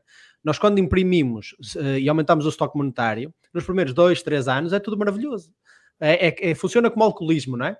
É tudo fantástico. Eu bebo, bebo, bebo, a festa foi da romba. No entanto, no dia a seguir, eu depois levo com uma ressaca que nem me levanto. Não. E é exatamente a mesma coisa. Então, primeiro, primeiro ponto, eu estou para ver como é que vai ficar os transportes agora que se tornaram grátis. Segundo, pelo que eu sei, o Luxemburgo tem capacidade económica, consegue atrair, atrair efetivamente capacidade e, e, massa económica suficiente. Não é por acaso que 15% da população lá é portuguesa, porque nós imigramos todos para lá, porque lá efetivamente existem oportunidades. Eles têm capacidade para conseguirem efetivamente fazerem escolhas desta gama. Pessoas com mais dinheiro podem-se dar ao luxo de tomar certas decisões. Nós, portugueses, com um sistema económico que promove não a riqueza, mas sim a miséria, vocês acham mesmo que nós podemos nos dar aos luxos deste tipo de coisas? É impossível. E não só isso, mas lembrem-se da primeira. Estou para ver como é que vai ser. Porque se uma coisa é pública, não tem dono. Se não tem dono, não há ninguém a ganhar com aquilo. Se não há ninguém a ganhar com aquilo, não há ninguém a preocupar-se com aquilo. Por isso eu estou para ver o que vai acontecer. Eh, fica aqui a minha, Uh, daqui a 10 anos, bora falar outra vez sobre isto, a ver como é que aquilo está. Mas o primeiro ponto é esse, e o segundo é: eles podem estar ao luxo, às vezes, de fazer este tipo de coisas idióticas. Na minha, minha, minha perspectiva, é idiótica. No entanto, eu não, eu não apoiaria este tipo de medida. Na minha perspectiva, é idiótica.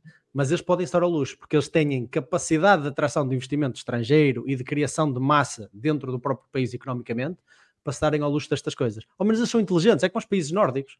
Se eles querem ter um, um, Estado social grande, que é uma decisão que eles querem tomar, tudo bem, whatever, decisão deles. Se eles querem ter um Estado social grande, ao menos sejam inteligentes ao ponto de terem um, um, um mercado económico liberal que o sustenta. Agora, nós em Portugal temos o mal dos dois mundos. Temos impostos absurdos, um Estado social absurdo e um sistema económico iliberal que não o alimenta. Epá, não pode ser. Assim é que não pode ser mesmo. Ao menos sejam consistentes. E o Luxemburgo ao menos é nesse aspecto. Pronto, só, eu só queria finalizar com essa, com essa nota aí, mas obrigado pelo comentário, Maria, porque é bom fazermos também contraponto é. e nós aqui gostamos muito disso. Pá. Obrigado. Deixa, eu aproveitar aqui para fazer então, para a gente finalizar e fazer aqui também o merchan da, da Cláudia, né? No Twitter dela, essa notícia não poderia passar. É isso, olha, vai lembrar, vai lembrar. Lula da Silva, personalidade, lusofo, lusofonia do ano. E pronto, tá aqui a Cláudia. Malta, vocês que não conhecem a Cláudia, Cláudia Xandi aqui no Twitter. Ela, pronto, aqui não vou, a gente não precisa nem discutir, que ela resume muito bem.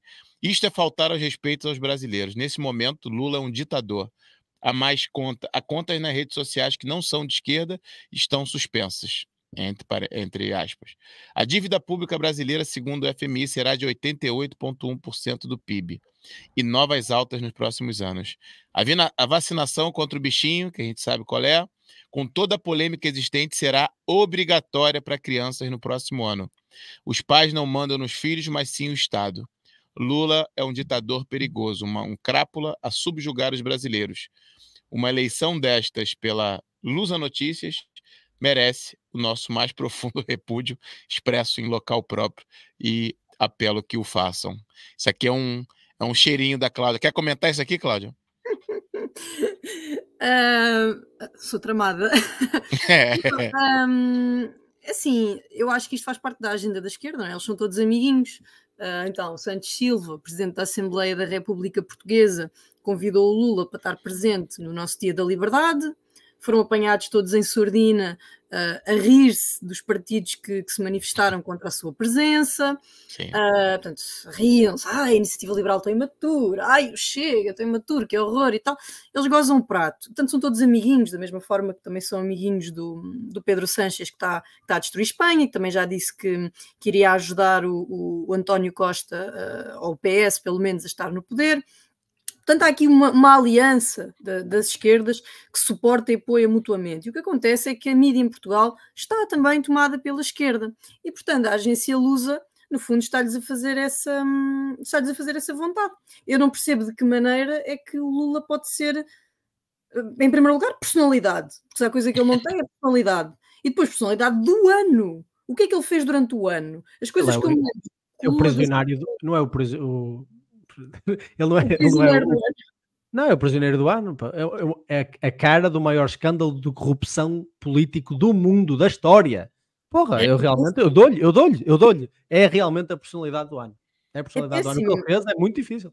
É péssimo. Eu lembro-me de no verão estar a ver um vídeo de, dele a mandar, eh, dos seguranças dele, estarem a mandar as pessoas saírem da praia porque o senhor queria estar na praia. E, e isto é, é uma coisa quase, apesar de ser restritiva da liberdade de circulação do seu próprio povo, isto é, isto é quase uma gota no oceano comparada com a desgraça em que ele está a transformar o Brasil. Ele está a dar cabo do, do daquilo que o Bolsonaro fez, não é? Porque aquilo que as alterações que o Brasil precisa, obviamente não se resolvem em quatro nem oito anos, mas não. o pouco que foi feito, o Lula chegou lá e pau, destruiu. Está a haver, está a haver uh, julgamentos, uh, não há separação de poderes, primeiro, um, está a haver a, a castração da, da, da, pessoa política e pública que Sim. se opôs alguma vez ao Lula, portanto é que faz quase lembrar os julgamentos medievais. Ele voltou para se vingar e está-se a vingar Isso. de todos aqueles que lhe, fizeram, que lhe fizeram vida negra. Tudo isto misturado com uma ignorância brutal, brutal. O Lula deve ser dos políticos mais ignorantes. É que não diz, desculpem, mas ele não diz uma. Ele não diz, não diz, uma coisa que eu digo, ah, está bem dito, não. Se calhar quando ele fala contra a guerra, mas mesmo assim, quando ele fala contra a guerra, não é que ele esteja preocupado com a guerra, é porque os amiguinhos dele estão lá no meio, uh, as Chinas e as Rússias e, e aqueles regimes que ele gosta muito, ele sabe que se falar a favor vai ter um problema. E eu não sei se ele não vai facilitar a parvoíce que o, que o, Maduro, que o Maduro quer fazer. Tenho quase a certeza que quando encostar à parede ele vai facilitar essa parvoíce. Portanto, eu não vejo de que maneira é que ele pode ser a personalidade do ano de alguma coisa. É um ditador. É um ditador. E, e preocupa-me muito a ver muitos brasileiros que me dizem no Twitter, por exemplo, quando, aqui, quando houve aqui a manifestação contra, contra ele estar presente no 25 de Abril, houve muitos brasileiros que disseram: pá, obrigada, vocês fazem o que nós não podemos eles não podem manifestar-se contra o Lula, já há este sentimento de medo. Ah, isto é um ditador. É inaceitável e, e a Lusa tem que ser tem que ser chamada à responsabilidade, mas é um reflexo. É um reflexo da, da nossa mídia estar tomada pela esquerda.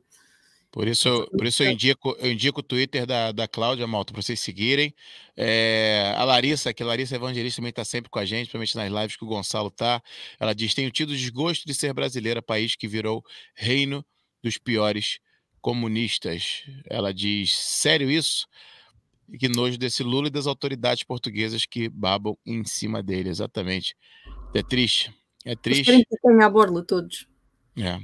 Ainda tem, mas depois a gente pode até, no outro momento, aprofundar que ele está agora, elegeu ministro do STF, né, do, a, a, malta, a malta que manda lá no Brasil, né, a malta do Xandão, Marquinho. O ministro da Justiça dele virou ministro do STF agora, na votação, passou. O Flávio Dino. Passou, passou. O primeiro eu passou. Eu lembro de ser proposto, mas não ah. sabia que tinha passado ainda. Esse é mesmo comunista. Tem uma... Esse aqui, ó, pronto, deixa eu Deixa eu colocar para a moto entender quem. Já não quem chegava ao Xandão, não é? Já não chegava ao Xandão, é. agora ainda mais um. Mas estavam-me a dizer que aquilo não está nada bom lá, que o regime está a arrebentar por todos os lados. Não, não tenho acompanhado. Não acompanho mesmo, eu acompanho o paralelo do que vai acontecer. Tenho acompanhado o Bolsonaro, acompanhei o que o Bolsonaro anda a fazer.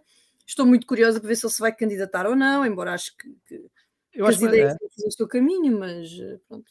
Vi ele a chamar. Eu acho que vai ser interessante ver, ver a Argentina assim e o Brasil assim. Vai ser um, um caso interessante. super interessante, vai ser super interessante. Mas, mas a esquerda tem uma narrativa tão boa que vão. Eu, eu vi brasileiros a dizerem-me assim: Ah, mas qual é o mal no meu Twitter? Pai, uns 3 ou 4 nessa notícia, a dizerem-me assim: Mas se tiver que haver dívida pública para conseguirmos ter melhores condições de vida, qual é o mal? É. Ah, o mal é que a dívida não se paga sozinha, vai sair do teu. Tipo, tiram-te de um bolso, tiram de um bolso, dão-te no outro, e isto é um é uma, lá está, outra pescadinha de rabo na boca. É, essa malta é. percebe muito de economia. É, deve ser a mesma malta que sempre precisa de alguma coisa, mete no cartão de crédito. Ah, depois preocupe. Isso! Esse daqui, ó. Esse daqui, ó. Nosso novo ministro do STF, Marquinho. Tá aqui, ó, brincar, fazendo aqui o partido que ele era. E se você reparar aqui, você vai conhecer bem, né? Os companheiros já nas antigas. E aí tá. aí, aí, aí fica, fica aqui minha, Fica aqui minha, minha, minha crítica ao Bolsonaro, que na altura teve condição de eleger dois ministros do STF e aparentemente fez um jogo ali político. Jogou não a favor da direita em si, mas jogou ali com o centrão, é, como ele diz, às vezes jogando nas quatro linhas e tudo mais. E o Lula, sem nenhum pudor, coloca o ministro Nada. dele mais louco possível, que está assim, falando uma coisa atrás de outra coisa, é, é, falando não barbaridades, assim, não absurdas. Não que devolver o ouro, ou o que é que foi? É, ele que disse, ele disse que tem que devolver o ouro, exato, é esse mesmo. É esse mesmo, virou ministro do STF. Ainda tem o outro agora que também. China e tudo, é mesmo assim. É, ele, é ele, o Flávio Dino, é esse cara mesmo. Lá no Brasil é vitalício, não é? É, vai até os, até os 70 anos, é.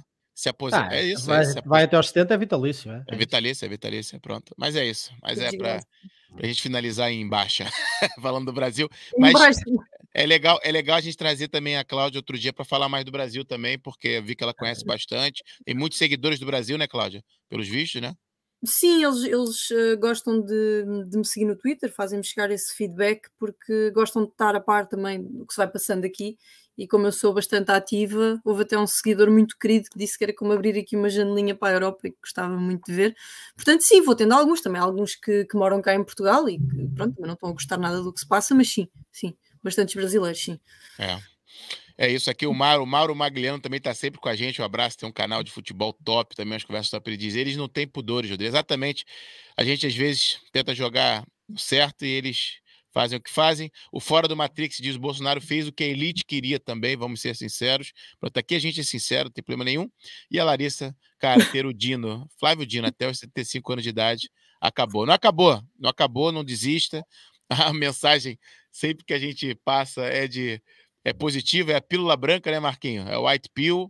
Vai resolver. É isso. A partir do momento que a gente se movimente, o que a gente está fazendo agora, o que a gente vai fazer também Muita malta aqui perguntando, é, Cláudia, mandando aqui nos comentários, Cláudia para presidente, quando é que a Cláudia vai entrar na política de fato? A gente pode depois explorar mais sobre isso também. Acho que chegou a conversar na, na última, nosso último papo sobre isso, mas como é que faz? Entra no sistema ou fica de fora do sistema e, e a gente vai ter mais mais produção, mais produtividade, vamos dizer assim, contra a esquerda, fora ou dentro do sistema? O que, que tu acha? Eu acho que para se alterar, uh, acho que quem está de fora do sistema, nos movimentos e a fazer mais ou menos aquilo que eu vou fazendo, consegue ter alguma influência na forma como as pessoas veem as coisas. E depois, com esta, com esta informação, com esta. Não gosto muito do termo influência, mas, com esta influência, com estas novas informações que, que têm por parte das pessoas que vão fazendo o mesmo que eu faço, depois fazem a sua escolha nas urnas, mas quem tem efetivamente poder de alterar alguma coisa, uh, onde quer que seja, é o poder político. Portanto, por muito que nós não, não, não tenhamos apreciação e saibamos que é bastante, bastante corrupto, e acreditem que eu vi pessoas que, tinham, que eram muito convictas a torcerem a espinha de uma forma brutal, brutal, para serem deputados, ou para serem assessores, ou para serem, conseguem dar o dito por não dito. Portanto, uh, o caráter de um homem ou de uma mulher tem que ser muito forte para se manter inalterável nas suas convicções quando entra para os partidos políticos. Claro. Um, o que eu estou a fazer é estar na minha vida. Obviamente que eu não tenho saudades da política partidária, tenho saudades da política, mas eu acho que continuo a fazer política todos os dias. Quanto à política partidária, se algum dia me fizerem um convite que me faça, que me faça sentido e, sobretudo, que não, que não castre as minhas ideias, porque eu não vou mudar as minhas ideias e não vou mudar as minhas propostas para me integrar num partido. Um partido que me queira com eles é que tem que ter abertura a que eu possa também trazer essas ideias, porque se eu quisesse ser castrado nas minhas ideias, teria ficado na iniciativa liberal, onde já não cabia. Portanto, neste momento ainda estou bastante confortável nesta, nesta posição e o, e o futuro a Deus, a Deus irá pertencer. Boa. Deixa eu só aqui dar um highlight para o Isaac M. Costa. Mandei um, um superchat para gente e diz: Libertários do mundo, univos. Acho que é o que a gente está a fazer aqui, né? Exatamente. O... Não se chateiem, preferência. Os libertários para se chatearem uns com os outros é uma coisa doida. é, eu vi uns a por causa do Milley esta semana. É mesmo, é? É. E a gente podia falar do Milley também, porque ele tomou umas medidas já interessantes, né? No início ele parece que veio mesmo com a pé na porta, né? Eu, eu ele, ele tomou as medidas que prometeu. Isso, é, só que isso é surpreendente pá, hoje em dia na política, não é? É, é, mas, mas, o pessoal está muito agarrado ao facto de ele ter eleito a irmã para o papel de primeira-dama. Assim, aquela coisa que a esquerda está ali, ele elegeu a irmã para o papel de primeira-dama. É, é, loucura, tem sido loucura por parte de. Mas ainda não vi o que é que ele. O que é, que ele... é incrível, é incrível. Se alguém tem mérito realmente pelo facto de ele ter conseguido passar a mensagem, também é a irmã dele. A irmã dele, apesar de ela estar nas sombras daquilo que é a campanha política do Milley e do Liberdade Avança. Um, ela é muito boa mesmo. Ele próprio já elogiou bastante. Ela disse que ela era, que ela era, é, ela é o Moisés e ele é o Moisés, Abraão. era isso que eu estava a pensar, é, exatamente. Isso, é, é isso. Ele, ele, fala muito bem dela, eles adoram, eles têm uma relação muito forte mesmo. E ela é muito boa, ela é muito boa mesmo. Sim, acho que ele, na, na, não sendo casado, ele, ele, tem uma namorada, a coisa mais fácil seria pôr para lá a namorada, mas considerando todo o papel que ela teve e a formação que Sim. ela tem, porque acho que ela tem mesmo esta formação em qualquer coisa destas áreas, ou comunicação, ou uma coisa assim do uhum. género, é a área académica dela e, e, e, ninguém foi enganado, portanto, ele teve sempre o tempo todo, uh, durante a campanha, com, com, com a Karina, nessa, nessa posição. Uh, e não me choca que ele tenha eleito uma pessoa para um papel de primeira-dama, quando ele não tem primeira-dama, considerando que o papel que ele vai ter é extremamente pessoal. E é uma pessoa. Não está ali a fazer um governo grande, gordo, socialista, uns com primas, outros com tipo. E foi, foi mais meritocrático, não é? Porque ele podia pôr só lá a namorada, porque olha, é a pessoa com quem eu estou. Exatamente. Uh, mas não, foi bem mais meritocrático colocar alguém que esteve presente todo este tempo e que foi parte da segunda cara, não é? A segunda, às vezes mais até do que a pessoa que ele teve como vice, não é? Sim, sim, sim, é verdade, é verdade. Olha, tem aqui uma pergunta interessante aqui que eu, eu mesmo agora fiquei curioso. vou fazê-la aqui, a gente não precisa se estender no assunto, mas o Gonçalo Van Zeller pergunta: gostaria de saber a opinião da Cláudia em relação ao Bitcoin adoram perguntar-me sobre a Bitcoin. Um, bem, eu acho que é uma forma de não haver tanto controle sobre, sobre o dinheiro. Confesso que não, sobre o, exatamente sobre o dinheiro. Neste momento há toda, há toda uma política de, não sei, controle monetário. Então o Bitcoin tem andado aqui um bocadinho. O uh, euro digital, não? Exatamente, tem passado aqui um bocadinho sobre os pingos da chuva. Bem, eu acho que, que a Bitcoin deve ficar sossegadinha. Não falem muito dela, porque senão. Acho que foi a Mariana Mortágua que falou em taxar as Bitcoins. Uhum. Um, mas uh, confesso que o meu conhecimento sobre o assunto não é enorme. Já fiz ali umas simulações na, na Revolut para ver como é, que, como é que funciona, como é que não funciona. Mas acho que sim, acho que é. Não acho compres que é na Revolut. Não compres na Revolut. Ok. Eles, okay. As keys não são tuas na Revolut. Quando fores comprar, fala comigo. Fala comigo. Ok. É pronto. É melhor, é melhor. É. É isso. Maltinha, agradecer vocês aqui, praticamente 100 pessoas o tempo todo. A gente gosta sempre de, de fazer essa reflexão. Imagina, Cláudia, o Marquinho já sabe, a gente está aqui a falar, imagina numa sala mesmo, física, para 100 pessoas. 100 pessoas assistindo a gente, falando todas essas maluquices, né, que a esquerda diz que a gente fala, e muita malta aqui concordando, então a gente está sendo voz, você sabe muito bem disso, né, você na rede social deve receber muitos comentários, a gente está sendo voz de muita gente que achavam que estavam sozinhas, é, muita malta por, dizendo para você, de fato, concorrer a algum cargo político, entrar na política, é, a exemplo da Rita, Mati, da Rita Matias, né, que é sua amiga, né, eu vi fotos suas juntas, então é é disso que a gente precisa para Portugal, é, é, de malta com, com coragem, é, que, que não tem problema falar para o homem, faz homem, né? Quando ele precisa ouvir isso. não, não uma direita frouxa. É, obrigado de novo pela sua presença. Você sabe, você vai, você vai voltar aqui sempre. A gente vai sempre convidar. Quando você aceitar, você estará cá, porque é muito bom Obrigada. ouvir uma voz dessa, assim, mesmo com. É, sem medo, né? Sem medo, uma direita sem medo. É por isso que eu não tenho nenhum cargo político, já viram? Esse é o problema. É. A gente, tem que, dar, a, gente tem que, a, gente, a gente tem que dar um jeito nisso. A gente precisa dar um jeito nisso. A gente precisa dar um jeito mas, nisso. Mas tu tens a, tens a atitude correta e eu admiro pessoas assim com caráter. E eu acho que a cultura está a mudar para aí também, ok? A cultura está a mudar, está a mudar para. E eu acho que o próprio, o próprio Chega teria a ganhar bem mais em se continuar verdadeiro aquilo que originalmente tinha, até com medidas económicas. Uh, a política e a cultura estão a mudar para priorizar pessoas genuínas e pessoas que não se vendem em detrimento de atingir mais poder. Por isso é só uma questão de tempo, Cláudia, para tu teres o teu papel, porque eu também gostaria muito de te, de ver na política. Uh, quem me dera ver uma carrada de pessoas como tu, está lá 230 indivíduos que a única coisa que querem é diminuir uh, uh, o seu papel na vida das pessoas. É um é bocado utópico pensar assim, eu às vezes sou cético relativamente à quantidade de boas pessoas que seriam necessárias para fazer essa mudança, porque, como tu disseste muito bem há pouco, é muito difícil entrar lá e não ser corrompido. Mas pá, mas é sempre um prazer enorme falar contigo. Obrigado por ter estado Obrigada. aqui comigo. É sempre um prazer Obrigada enorme. E mais, e mais oportunidades virão. Por isso, malta, obrigado por terem estado connosco, obrigado pelos comentários. Nós não conseguimos ler tudo, mas fomos lendo aqueles que foram chamando mais atenção e priorizando os nossos membros.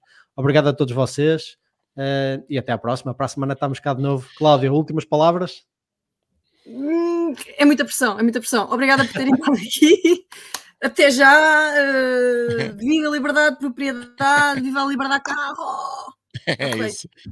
Semana que vem. Tô... semana que, As foram semana as melhores que... palavras, as melhores últimas palavras que tivemos nos últimos tempos. Verdade. Tá Terça-feira estaremos aqui com um, uma jovem, né, uma, uma, uma jovem do, da JSD, entrou em contato com a gente pelo Instagram, é, e a gente, claro, a gente sempre aceita, a gente já fala que o Zuga está aberto a conversar com. O Zuga é a partidária, a gente quer conversar, quer conversar sobre ideias. E na quinta-feira teremos de novo o Rui Tavares, do Bloco de Esquerda. Supostamente, semana que vem é uma semana à esquerda não, o Rui Tavares é o jovem, não é o. Não é o... Ah, a, gente, livro, a gente precisa trazer, a gente precisa trazer esse, esse Rui Tavares do livro, porque todo mundo eu acha que é ele. Ver, eu gostava que ele me explicasse matematicamente como é que se, que se faz um, um. O RBI. Como é que ele diz o yeah, UBI, como é, como é que ele consegue dar um rendimento universal? Eu gostava matematicamente que ele me provasse como é que se faz isso num país pobre como Portugal. A gente precisa conversar com ele, que todo mundo acha que é ele que a gente vai conversar, mas o jovem, o jovem Rui Tavares também, do Bloco de Esquerda, foi é bem um... melhor que ele foi uma figuraça, foi uma figuraça no nosso evento. A gente convidou ele para a mesa redonda, recebeu do norte, muito. É? é? aqui do, aqui do, é, do. Agora já não sei se é de povo. Era contra o aborto, acho que já me lembro. É, exatamente, tem um corte dele uhum, sobre o aborto uhum. e tal. Então, semana que vem, com uma jovem do JSD e um jovem do Bloco de Esquerda, acho que o Zuga vai ser um pouquinho mais à esquerda na semana que vem, né, Marquinho? É, porque eu, tal como nós dizemos sempre, malta. Por exemplo, eu lembro-me de dar um comentário há pouco tempo aqui Uh, até acho que foi no extremo contrário. Foi quando nós fizemos uma. tivemos um podcast com o, o Afonso, uh, e uma pessoa comentou lá dizer assim: pá, eu adorava o vosso podcast, vocês trazem pessoas incríveis, têm conversas muito boas, mas trouxeram este gajo aqui, já nunca mais vejo o vosso podcast. é verdade, é. Pronto, faz parte, pá, a malta às vezes reage assim de forma mais emocional. Por acaso tenho que ver é... essa live, deve ser gira. É, mas é importante, é importante. Sim, Nesse caso foi o extremo oposto, porque claramente nós passámos a live a discordar do Afonso. Nós tentamos sempre, de qualquer das formas, ser civilizados e tratar bem as pessoas que recebemos em nossa casa. Nós não vamos com argumentos de ismos e, uh, e etc., porque isso não é argumento. Nós tentamos realmente argumentar e discordar numa base intelectual e não numa base de quem fala mais alto ou quem arranja a melhor forma de provar que tu és isto ou tu és aquilo. Um, e foi uma conversa interessante. E é importante nós, seja ao extremo ali, ou extremo à direita, ou extremo à esquerda, com quem quer que nós discordemos, falar com essas pessoas. Nós muitas vezes criticamos a ideia que temos na nossa cabeça das pessoas e não as próprias palavras das pessoas. Por exemplo, o corte do aborto com o, com o Rui nunca teria sido possível se ele não viesse cá. Como é que nós é podemos é argumentar e demonstrar na prática que a esquerda uh, é a favor dos pobres, mas de repente usa como argumento a favor do aborto as pessoas serem pobres? Como é que isso funciona? Como é que isso funciona, porra? Então os pobres não merecem viver. Como é que nós demonstramos isso se não falarmos com eles? É importante nós darmos voz também aqui, num espaço onde nós podemos efetivamente criticar, tal como o José Rodrigues Santos fez muito bem agora na entrevista com, com o Pedro Leão Santos, onde nós podemos criticar e não ter uma câmara de ecos. E ouvir essas pessoas é muito importante. É Até porque tem conversas muito boas. E eu digo, desde quanto mais nós falamos com o Rui, mais eu gosto dele. Eu acho que ele é um indivíduo não ideológico, que a única coisa e o único defeito que ele teve na vida, infelizmente, eu também tive esse azar no início da minha vida, é que só estava rodeado de socialistas. Só está rodeado de socialistas. Então, pá, quando estás rodeado de socialistas, tornas socialista.